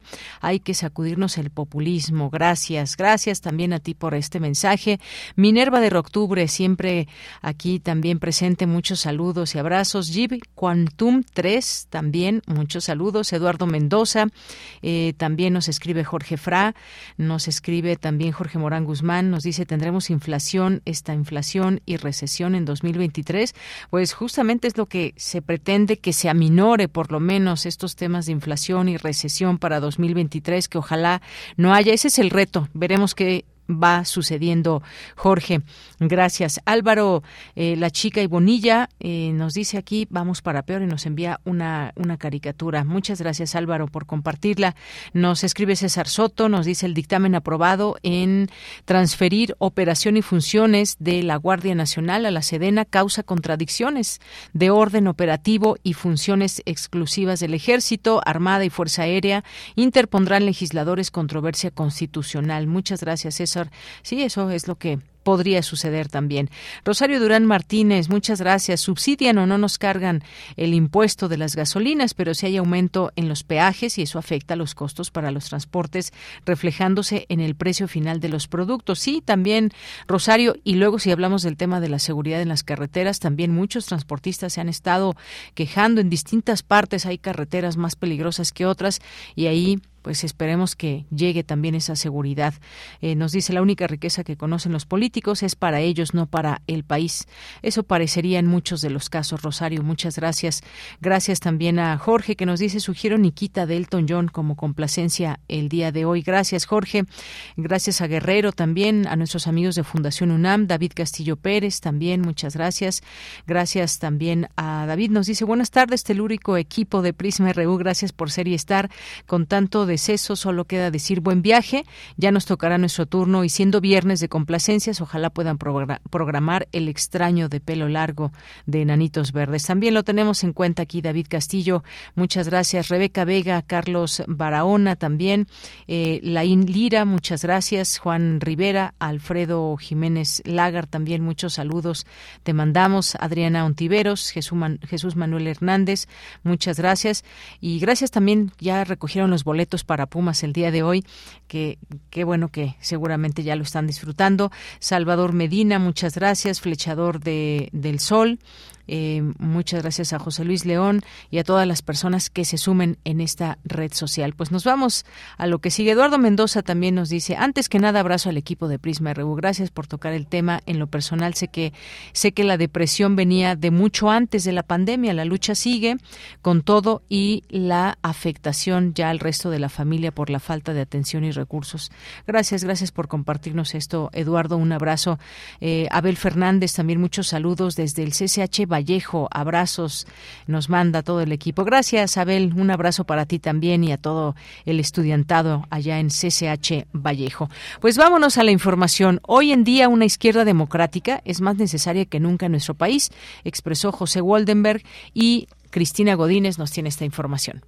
Hola, ¿qué tal, Deyanira? Un saludo para ti y para el auditorio de Prisma RU. La Facultad de Ciencias Políticas y Sociales de la UNAM, Ediciones Cal y Arena y el Instituto de Estudios para la Transición Democrática organizaron dicho seminario en homenaje a José Waldenberg, ex consejero del Instituto Federal Electoral por sus 70 años de vida. Leonardo Lomelí, secretario general de la UNAM, reconoció las distintas contribuciones de José Waldenberg a la vida democrática de México. Con el ánimo de celebrar su trayectoria académica, profesional, sus contribuciones a la universidad, al estudio del sindicalismo y de manera muy relevante a la construcción de la institucionalidad democrática que aún y en medio de tantos acosos sobrevive y es sin duda una de las grandes fortalezas que seguimos teniendo como país. En su intervención, Waldenberg agradeció el homenaje y habló de la necesidad de una izquierda democrática en nuestro país. Yo creo que una izquierda democrática hoy es más necesaria que nunca en nuestro país. Creo que en efecto es necesario defender lo que se ha construido en materia democrática, que varias generaciones eh, lograron generar un marco para la convivencia y competencia civilizada. Y creo que si va a haber una izquierda democrática, pues esta es parte de un movimiento que conjuga política y cultura, porque sin la cultura la vida se adelgaza. Por su parte, Carola García Calderón, directora de la Facultad de Ciencias Políticas y Sociales, señaló que Waldenberg tiene un espacio especial dentro de la comunidad académica de políticas. El pensamiento de José es de gran vigencia en el contexto mexicano actual. Cuando hablamos de reforma electoral, de la construcción, de la historia, de las dificultades, de la defensa de la democracia en el país, del pluralismo, de la educación cívica, pues es un referente que aparece en la literatura. Sus investigaciones han sido capaces de recopilar parte del camino que se tiene recorrido en México. Deyanira, este es mi reporte. Buenas tardes. Muchas gracias, Cristina Godínez. Muy buenas tardes. Nos vamos ahora a la información internacional con Radio Francia. Relatamos al mundo. Relatamos al mundo.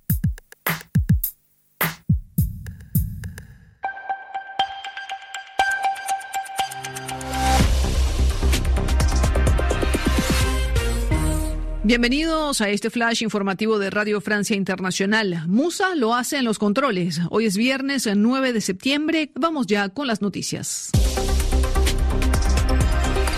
Andreina Flores. Entre aplausos y estrechones de mano, el nuevo rey Carlos III y su esposa Camila fueron recibidos en el Palacio de Buckingham por miles de personas eh, que le expresaron su apoyo y sus condolencias por la muerte de su madre.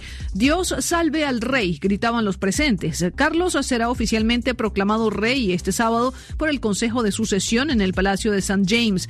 En todo Reino Unido se vive una verdadera lluvia de homenajes a Isabel II. Sus miles de súbditos, entre lágrimas, eh, depositan flores y le agradecen sus 70 años de reinado. Es que es nuestra reina, ¿no? Yo soy española pero y llevo poco tiempo viviendo aquí, pero es nuestra reina, entonces es muy triste. Es que no creo que, que pueda haber otra reina igual, la verdad. Me siento devastada. Tan pronto me enteré me puse a llorar, pero como decimos, la reina ha muerto, larga vida. Y a partir de hoy se desarrollan 10 días de duelo en Reino Unido que incluirán, por ejemplo, la exposición del féretro de la reina Isabel en Capilla Ardiente en la abadía de Westminster que recibirá a miles de británicos. Los ministros de Energía de la Unión Europea se reunieron hoy en Bruselas para tratar de reducir el impacto de la guerra en Ucrania. Proponen establecer un límite al precio del gas en Europa y la creación de una contribución solidaria aplicada a empresas de gas y petróleo. El secretario general de Naciones Unidas, Antonio Guterres, se encuentra ya en Pakistán para una visita de dos días con el fin de impulsar la ayuda internacional para millones de afectados por las catastróficas inundaciones de las últimas semanas que han dejado casi 1.400 muertos.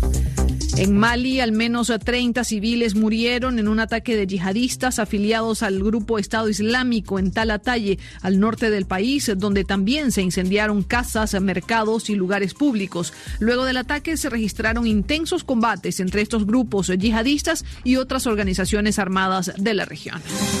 Corea del Norte aprobó una ley que permite lanzar ataques nucleares preventivos y ha declarado que su programa de armamento atómico es irreversible, un marco legal que aumenta aún más las tensiones militares y políticas con su vecina Corea del Sur y por supuesto con el resto del mundo. Con esto ponemos punto final a este resumen informativo de Radio Francia Internacional. Pueden consultar nuestros contenidos a través de rfimundo.com. Prisma RU. Relatamos al mundo.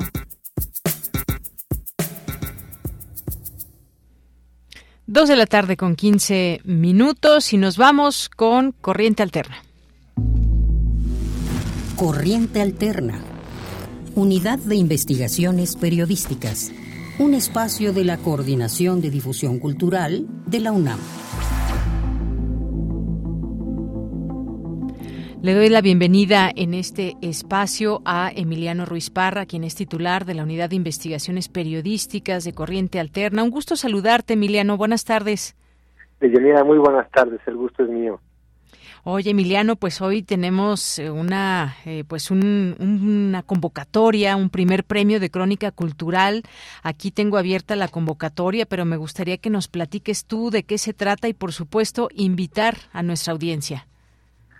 Te agradezco muchísimo, Deyanira. Quisimos que este espacio que tradicionalmente y afortunadamente lo toman los jóvenes, los estudiantes, para hablar de su trabajo periodístico, por esta ocasión por esta excepción, pudiéramos eh, aprovecharlo para dirigir un mensaje a tu auditorio y en especial a las y los estudiantes de licenciatura o posgrado eh, de cualquier escuela pública o privada.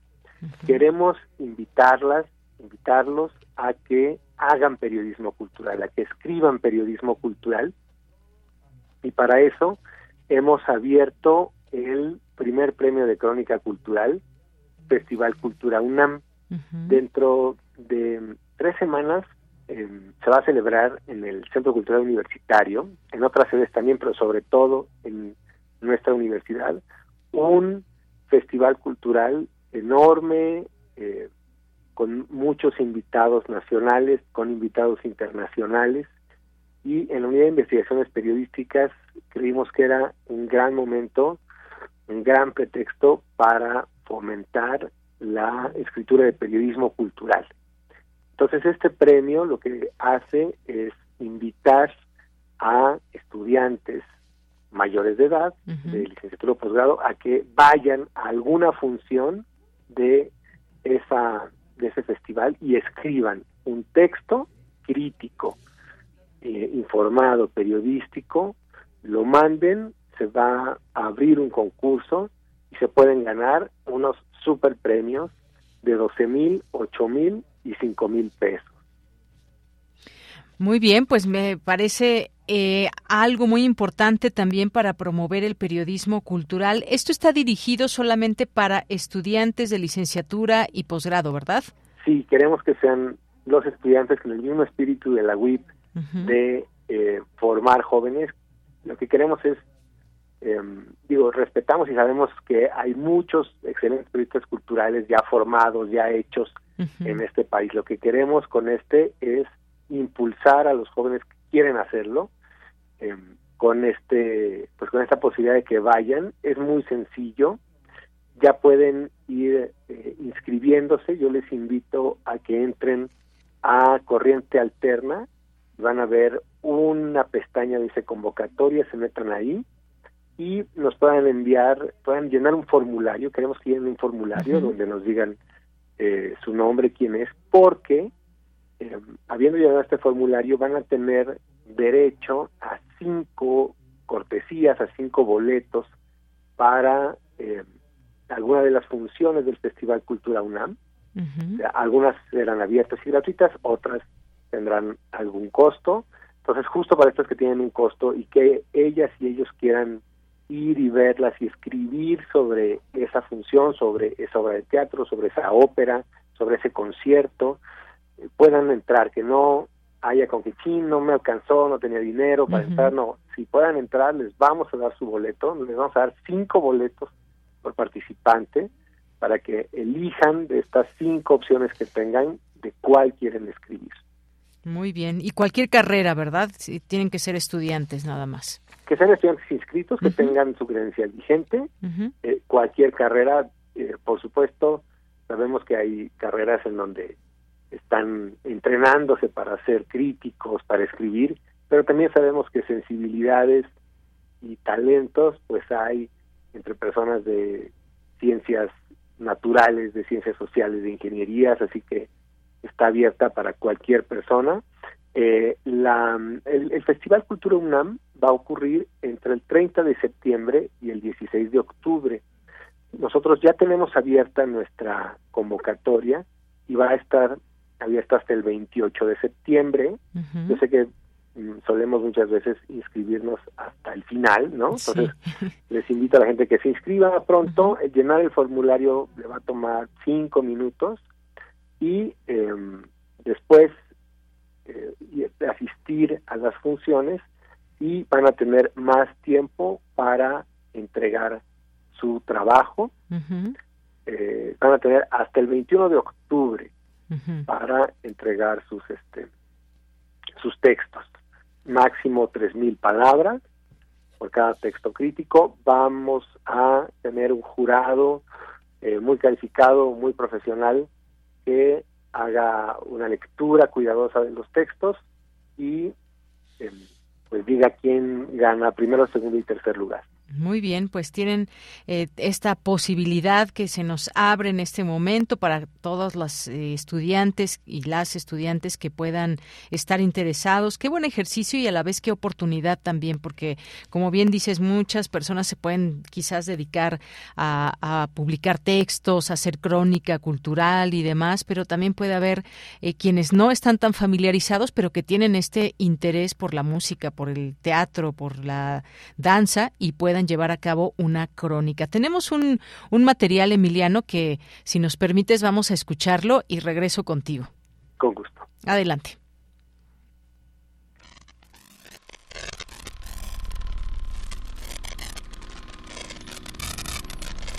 Corriente alterna. Desde antes de aparecer en escena, la tensión en la sala se podía cortar en el ambiente. ¿Te interesa escribir sobre cultura? ¿Eres estudiante, universitaria o universitario de cualquier institución de México? ¿Quieres ganar hasta 12 mil pesos por escribir una crónica cultural? Te invitamos a participar en el primer premio de Crónica Cultural Festival Cultura UNAM, organizado por la Coordinación de Difusión Cultural y la Unidad de Investigaciones Periodísticas. Solo tienes que llenar un formulario con tus datos. No olvides adjuntar una credencial vigente o constancia de estudios que acredite que eres estudiante inscrito o inscrita en una licenciatura o posgrado de cualquier universidad pública o privada de México. Después asiste al Festival Cultura UNAM, que se realizará del 30 de septiembre al 16 de octubre de 2022. Las personas inscritas recibirán hasta cinco pases para asistir a los eventos del festival debes escribir una crónica periodística con una mirada crítica sobre uno o varios eventos del Festival Cultura UNAM. ¡Y listo! Además de su publicación, las tres mejores crónicas serán reconocidas con un diploma y un premio en efectivo de 12 mil pesos para el primer lugar, 8 mil pesos para el segundo y 5 mil pesos para el tercero. Tienes hasta el 28 de septiembre para registrarte. Para inscribirte y conocer el mecanismo de participación, consulta las bases en cultura.unam.mx y también en corrientealterna.unam.mx. Al terminar el evento, los asistentes nos quedamos con la magia del silencio.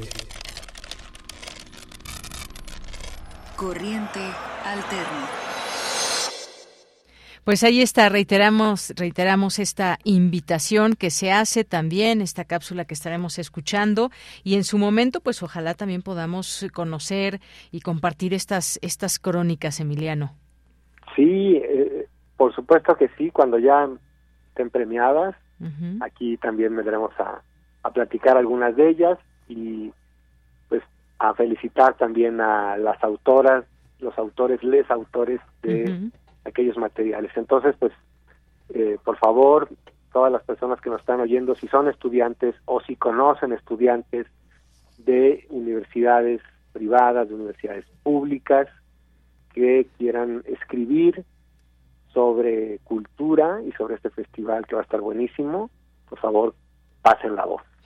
Exactamente, corran la voz para que lleguen muchas crónicas, mucha participación, también a disfrutar de este festival, por supuesto, y ya tendremos noticias en su momento, podemos le, podremos leer estas crónicas ganadoras y también aquí presentar eventualmente alguno o alguna de las ganadoras. Pues muchas gracias, Emiliano, no sé si quieras agregar algo más. Solo agradecerte, Yanira, el espacio, como siempre, como cada semana, es un placer que la Unidad de Investigaciones Periodísticas Corriente Alterna esté aquí en Prisma RU. Claro que sí. Pues te mando un abrazo, Emiliano. Abrazo fuerte, hasta luego. Hasta luego, muy buenas tardes. Gracias a Emiliano Ruiz Parra, titular de la Unidad de Investigaciones Periodísticas Corriente Alterna y esta invitación ya también compartimos a través de nuestras redes sociales esta convocatoria, este link para que puedan conocerlo a detalle y puedan inscribirse eh, con tiempo, como nos decía Emiliano, para que puedan tener oportunidad de participar en esta convocatoria y pues se vayan iniciando también en esta divulgación de eh, de, la cultura en nuestro país. Continuamos. Queremos escuchar tu voz. Síguenos en nuestras redes sociales. En Facebook como Prisma RU y en Twitter como arroba PrismaRU.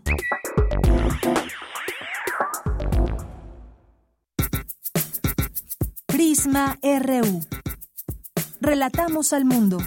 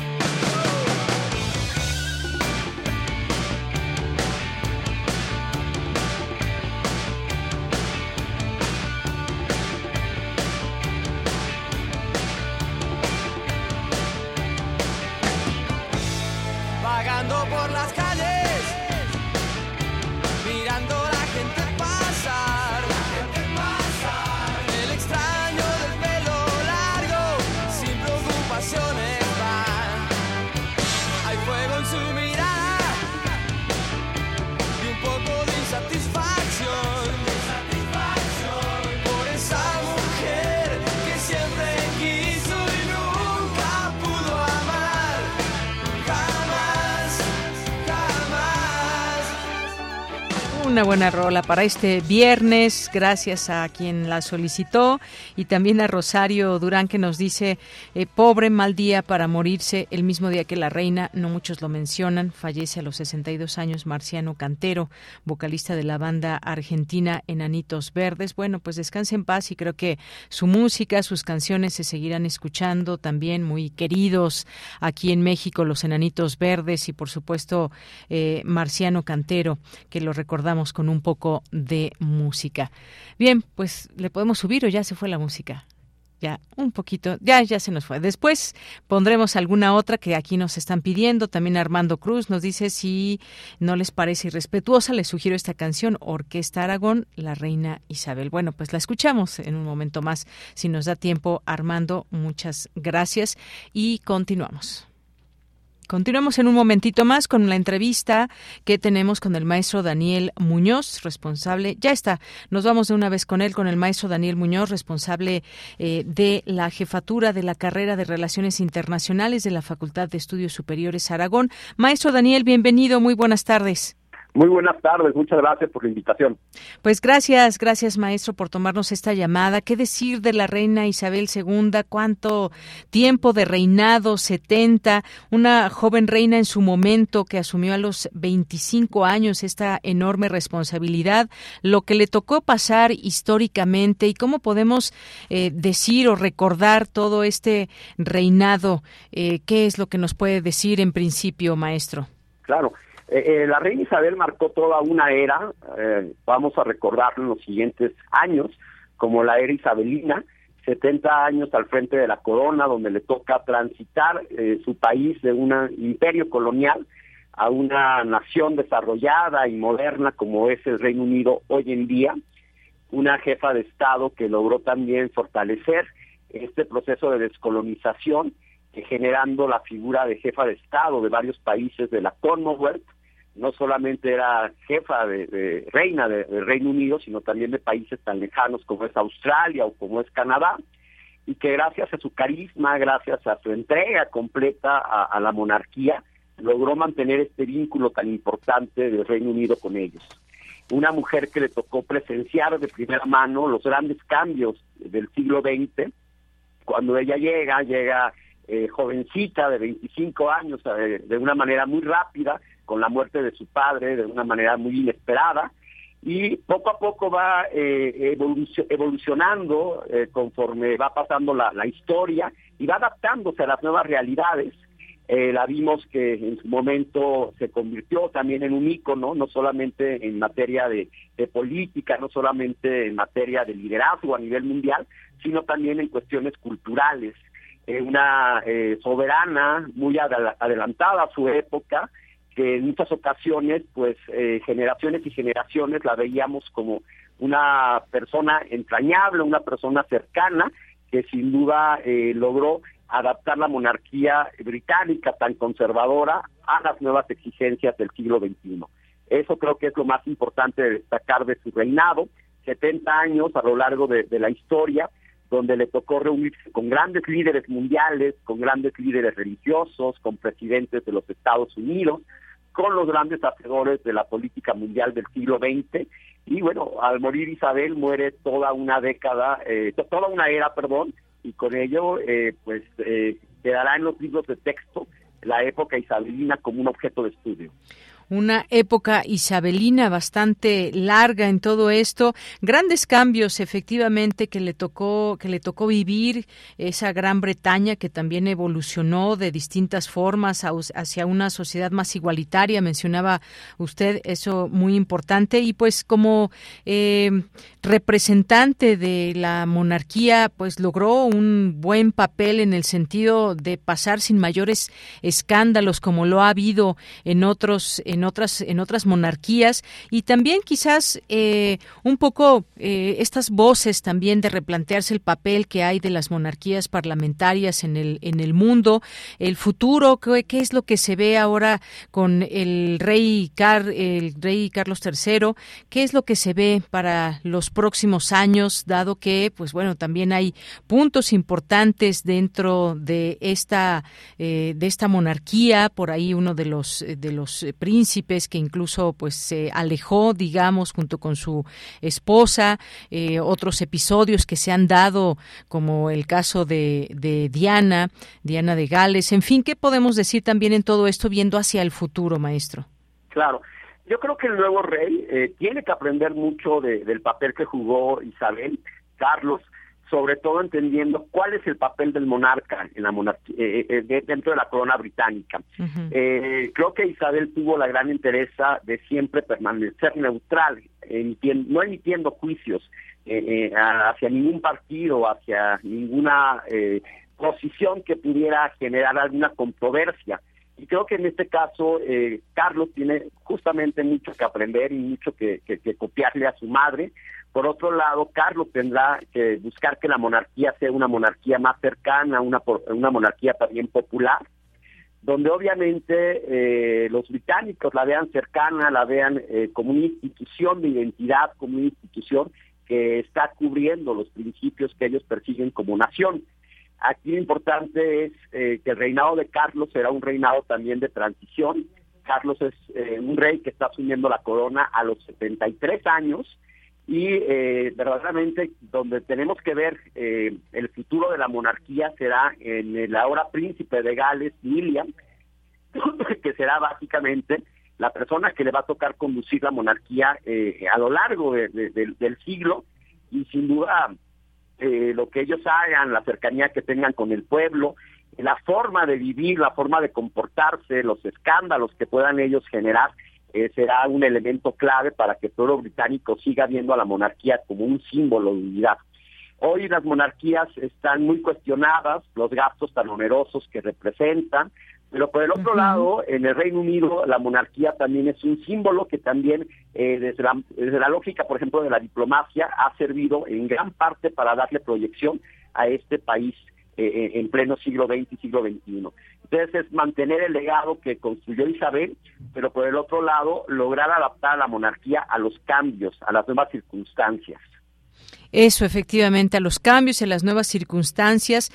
Eh, eh, en su persona, pues ella una mujer muy, muy discreta, incluso pues gente cercana o su biógrafo, pues que poco se puede saber de ella, se habla lo poco que se puede conocer más allá de lo que millones de personas eh, podíamos ver cuando salía en algunas en algunos protocolos y demás o cuando recibía a sus invitados que fueron pues gente de todo el mundo durante todo este durante todo este tiempo, pero así se le describe un tanto eh, discreta en su andar, en sus formas, digo, obviamente tiene que seguir protocolos, pero pues es parte de cómo se le recuerda también esa sobriedad, digamos, que, que mantuvo en, eh, de la corona.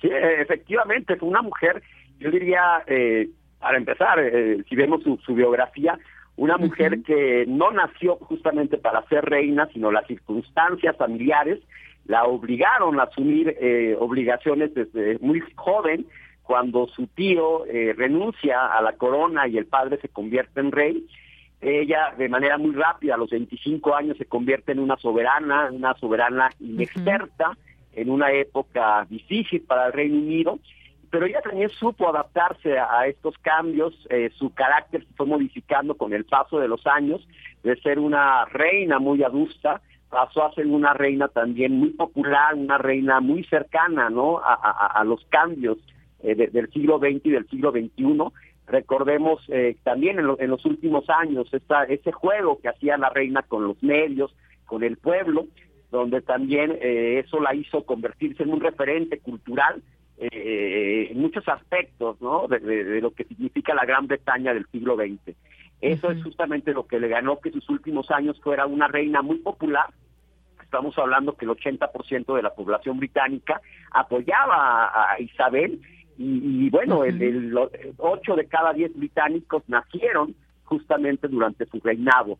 Y ahora el gran reto que tiene eh, el nuevo monarca es eh, pues eh, conservar este legado de su madre y por otro lado darle continuidad a todo este proyecto monárquico. Muy bien.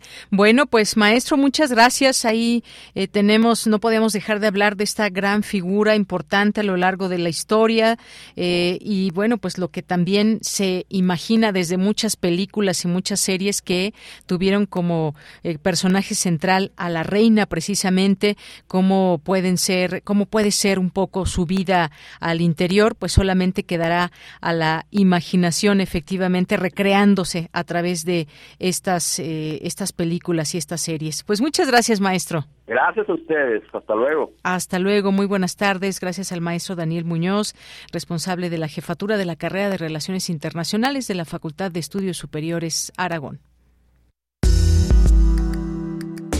Colaboradores RU.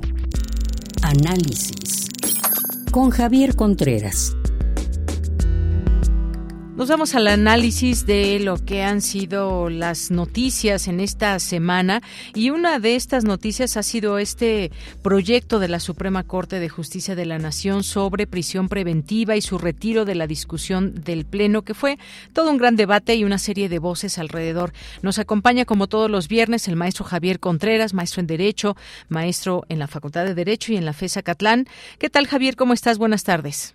Hola, ¿qué tal, Deyanira? Muy buena tarde para ti, para todo nuestro mal auditorio en Prisma RU. Pues, como bien mencionas, este es un tema polémico de suyo, pero que me parece que le han añadido muchas capas eh, de drama político que no debieran estar ahí presentes.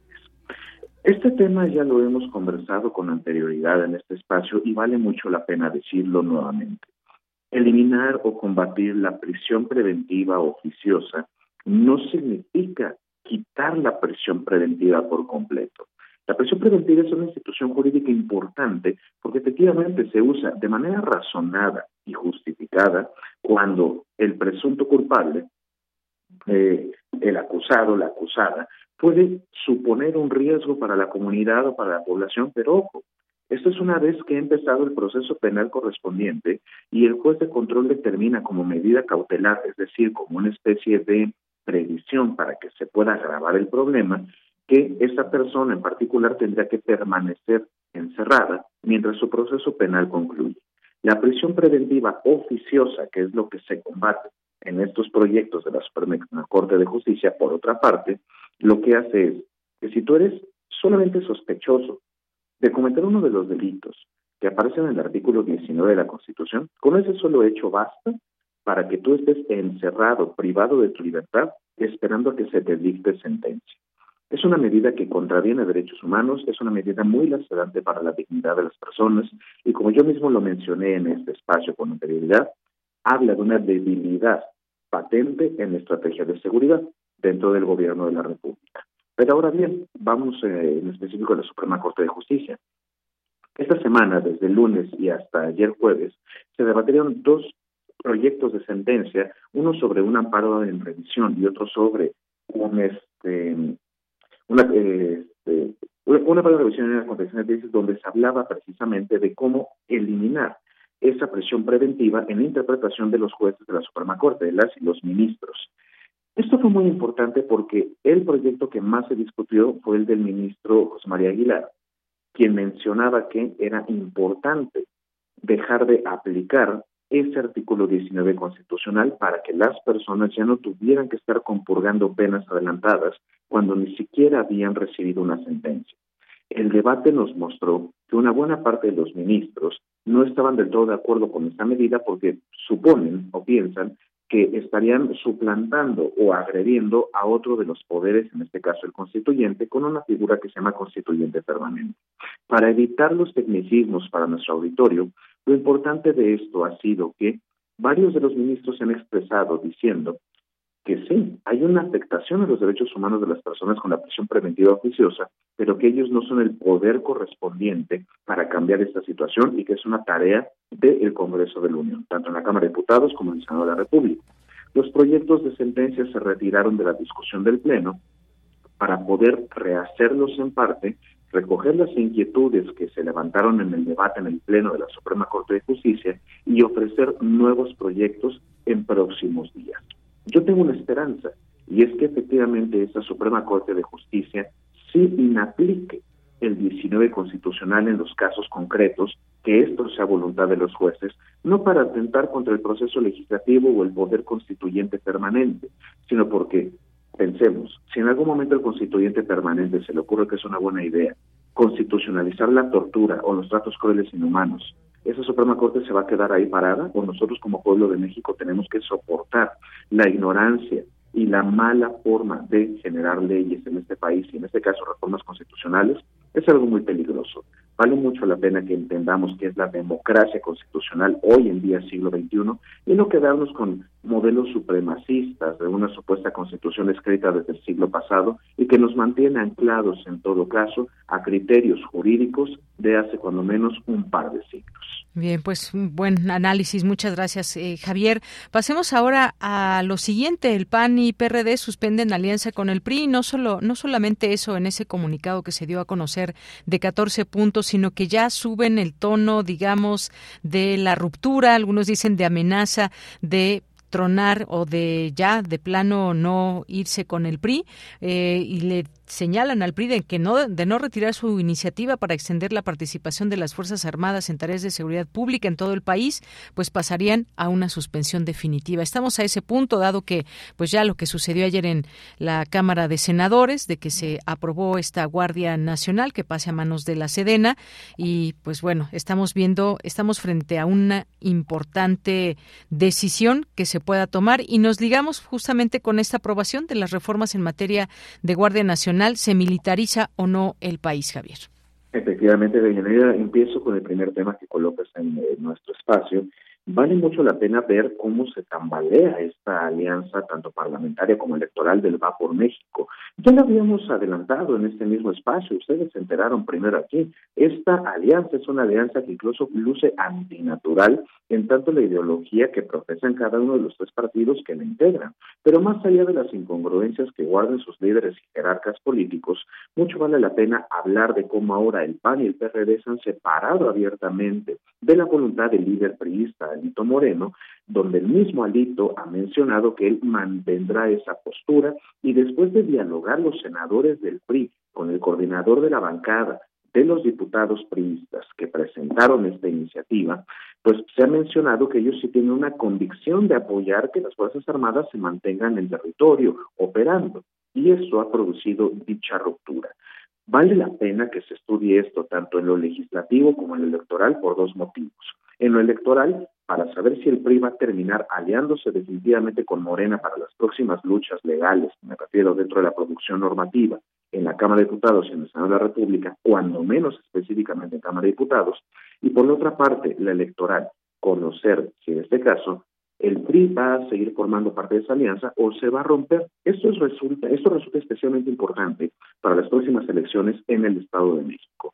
No sé si el PRI tenga la potencia para poder competir abiertamente eh, por la gobernatura nuevamente y derrotar a la candidata de Morena, la próxima candidata, mejor dicho, la maestra Delfina Gómez, o si va a tener que aliarse con el pánico del PRD, pero con esto que ha ocurrido se antoja muy complicado. Me parece que lo más lamentable de la situación es que hay un PRI dividido también. Y ojo, esto no es una defensa de aquel partido político, sino que únicamente describimos algunos de los hechos que se alcanzan a ver desde aquí vemos divisiones en ese partido, se alcanza a notar cómo no hay acuerdos contundentes, porque mientras que los diputados priistas promueven este tipo de iniciativas, los senadores priistas han anunciado que no pueden transitar con este tema de la Guardia Nacional o con la militarización del país. Ahora, hablando específicamente del segundo tema y la aprobación de las reformas de ayer, permítanme expresar mi pesimismo Creo yo que este no es el camino necesariamente idóneo para poder fortalecer a la seguridad del país,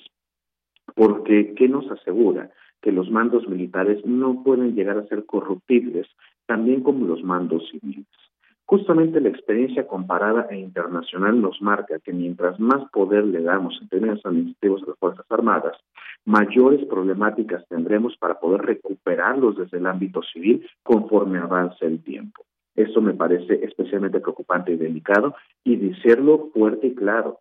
Esto es muy distante al compromiso que el entonces candidato Andrés Manuel López Obrador planteó con la ciudadanía cuando apenas competía para la presidencia. Esa Guardia Nacional se comprometió en su momento y en la legislatura pasada se iba a mantener de carácter civil. Él dice con mucha ligereza, ¿se puede uno rectificar? Claro, eso es de sabios, pero hay que entender que su mandato constitucional no tiene que ver con sus planteamientos personales. Muy bien. Bueno, pues ya estaremos analizando este papel y cómo se da todo este este cambio y en la realidad que es justamente lo que nos va permeando para poder generar estos análisis. Eh, maestro Javier Contreras, muchas gracias. Muchísimas gracias, de y para todo nuestro amable auditorio. Cuídense mucho y que tengan un estupendo fin de semana. Igualmente tú, hasta luego, continuamos. Melomanía RU con Dulce Wet.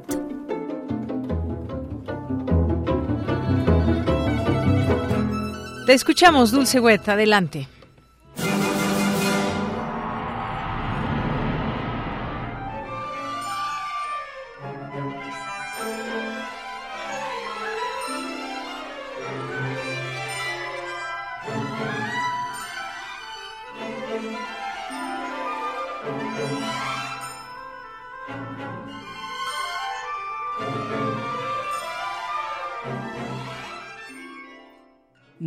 Buenas tardes, muy buen provecho, muy buen viaje.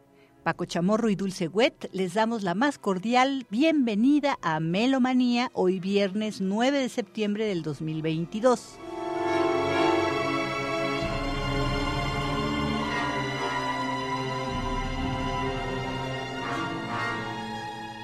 El próximo 12 de septiembre, lunes, Tomás Marco cumple 80 años. ¡Feliz cumpleaños! Escritor, compositor, crítico musical, que estudió primero violín y composición a la vez que derecho. Después se fue a Francia y Alemania, tomó clases con Boulez, Ligeti, Stohausen, Maderna, entre otros. Y tiene muchos libros y artículos sobre música contemporánea. Apenas hace dos años, en el 2020, fue elegido director de la Real Academia de Bellas Artes en San Fernando y, por supuesto, es Premio Nacional de Música de España. De él estamos escuchando fragmentos de su Sinfonía número 2, Espacio Cerrado, una sinfonía que compuso en 1985, compacta, con dos ideas principales. Un bloque confiado principalmente a las cuerdas, y otra parte más rápida en la que predominan los vientos, coincidiendo ambas en lograr una férrea unidad formal de un solo trazo y su duración es moderada. Esto fue un encargo del Festival Internacional de Ravenna. Es la Orquesta Filarmónica de Málaga, dirigidos por José Cerebrier. Un disco compacto, Naxos, producido en Alemania en 2012.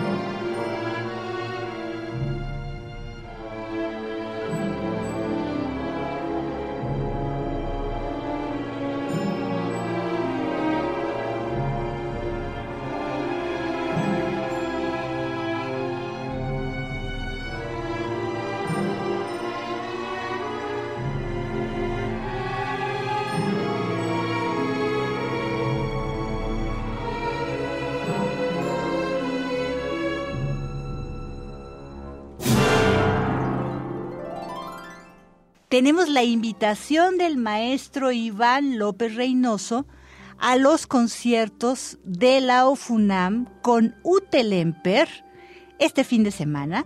Son organizados por amigos y patronato de la OFUNAM para recaudar fondos.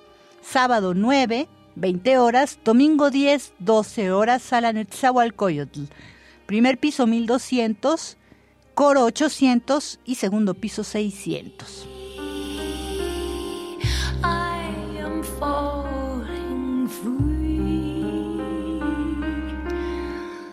Amigas, amigos, soy Iván López Reynoso. Buenas tardes, con el gran gusto de saludarlas, saludarlos de nuevo. Ahora, con la ocasión de un concierto muy especial, un programa que se ha preparado con mucho cariño, con mucha ilusión y con mucha emoción también. El debut de la fantástica cantante Utelemper con la Orquesta Filarmónica de la UNAM en la sala Nezahualcóyotl. El catalogar a Utelemper como una cantante a mí me parece que es limitarla muchísimo. Desde luego, cantante es una de las muchas cosas que es Utelemper. Pero Utelemper es también una gran intérprete, comunicadora, declamadora y para redondearlo de la mejor manera es una excelente y excelsa artista.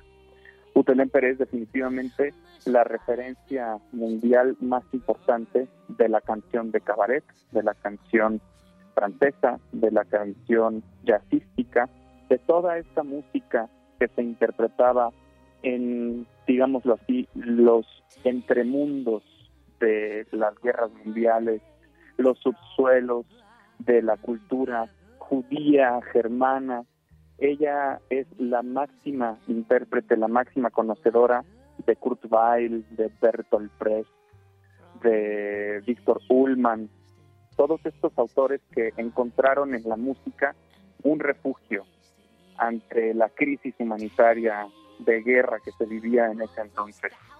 Por esto mismo me parece fundamental, importantísimo, recordar los errores del pasado para no volver a vivirlos en el presente tener esta referencia en la actualidad me parece fundamental como humanidad.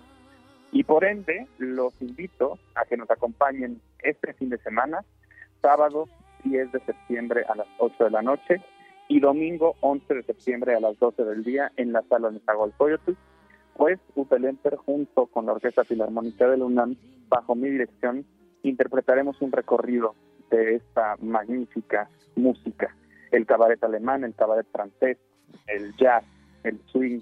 Interpretaremos Kurt Weill, All That Jazz, Milord, Amsterdam, Piazzolla. Es un recorrido musical interesantísimo, variado y que estamos deseando compartir con todos ustedes. Así es que no se lo pierdan, de verdad, este fin de semana será una oportunidad inolvidable para vivir una experiencia musical que será de verdad enriquecedora y emocionante.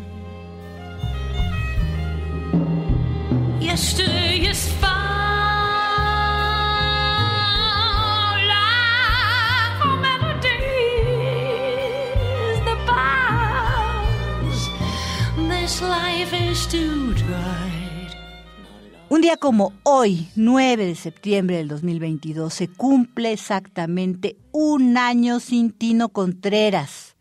Fortino, Contreras González, conocido como Tino Contreras, nació el 3 de abril de 1924 en Chihuahua y falleció en la Ciudad de México el 9 de septiembre del 2021. Pianista, trompetista y baterista, instrumento con el que destacó internacionalmente. Es compositor de jazz, blues, música popular y precursor del movimiento de jazz en México. Estamos escuchando, de hecho, la música del álbum Jazz Mexicano con su primer track que se titula UNAM. Jaime Reyes en el piano, Olson Joseph trompeta, Emanuel Laboriel bajo, Gustavo Martín violonchelo, Ekaterina Belyaeva y Jessica Nava coros, Eduardo Flores bongo y Tino Contreras batería.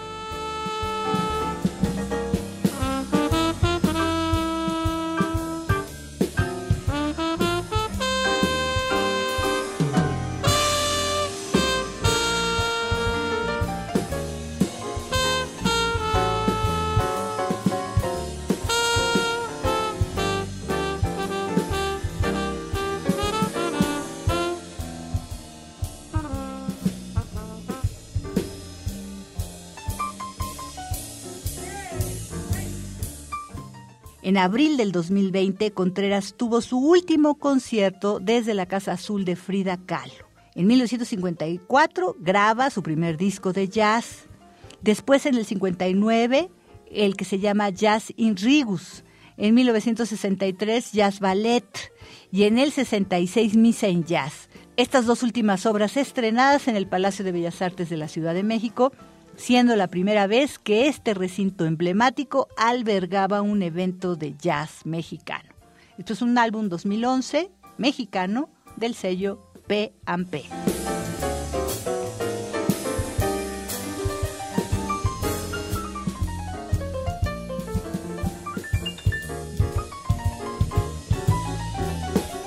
Y hasta aquí Melomanía de hoy viernes 9 de septiembre del 2022. Paco Chamorro y Dulce Wet agradecemos enormemente su atención y sintonía y les deseamos un largo, provechoso y divertido fin de semana. Hasta la próxima.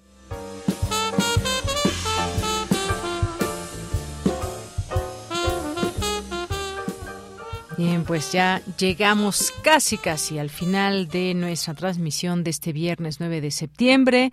Quiero agradecerles mucho su sintonía y agradecerle también a este equipo que hace posible el programa en Prisma RU, en la producción Marco Lubián, en la asistencia de Denis Licea, en las redes sociales Michelle González, Agustín Mule en los controles técnicos y también Arturo eh, González. Y aquí en el micrófono se despide de Yanira Morán. Nos da tiempo un poquito de música de Nikita de Elton John gracias a quienes también nos solicitaron otras canciones, como la Orquesta Aragón de eh, La Reina Isabel, que nos pidieron por aquí, y algunas otras, Armando Cruz, que nos pidió esa. Nos vamos a despedir con esto. Gracias, que tenga un gran fin de semana. Recuerde que lo esperamos el lunes a la una aquí en el 96.1 de FM. Hasta, hasta el lunes.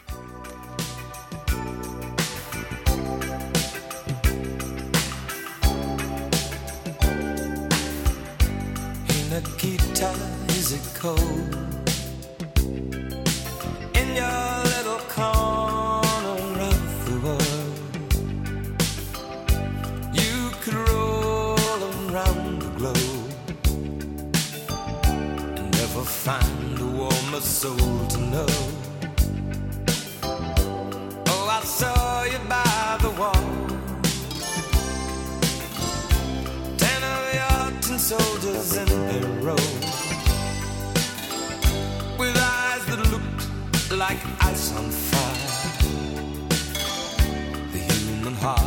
captive in the snow. Oh, Nikita, you will never know anything about my home.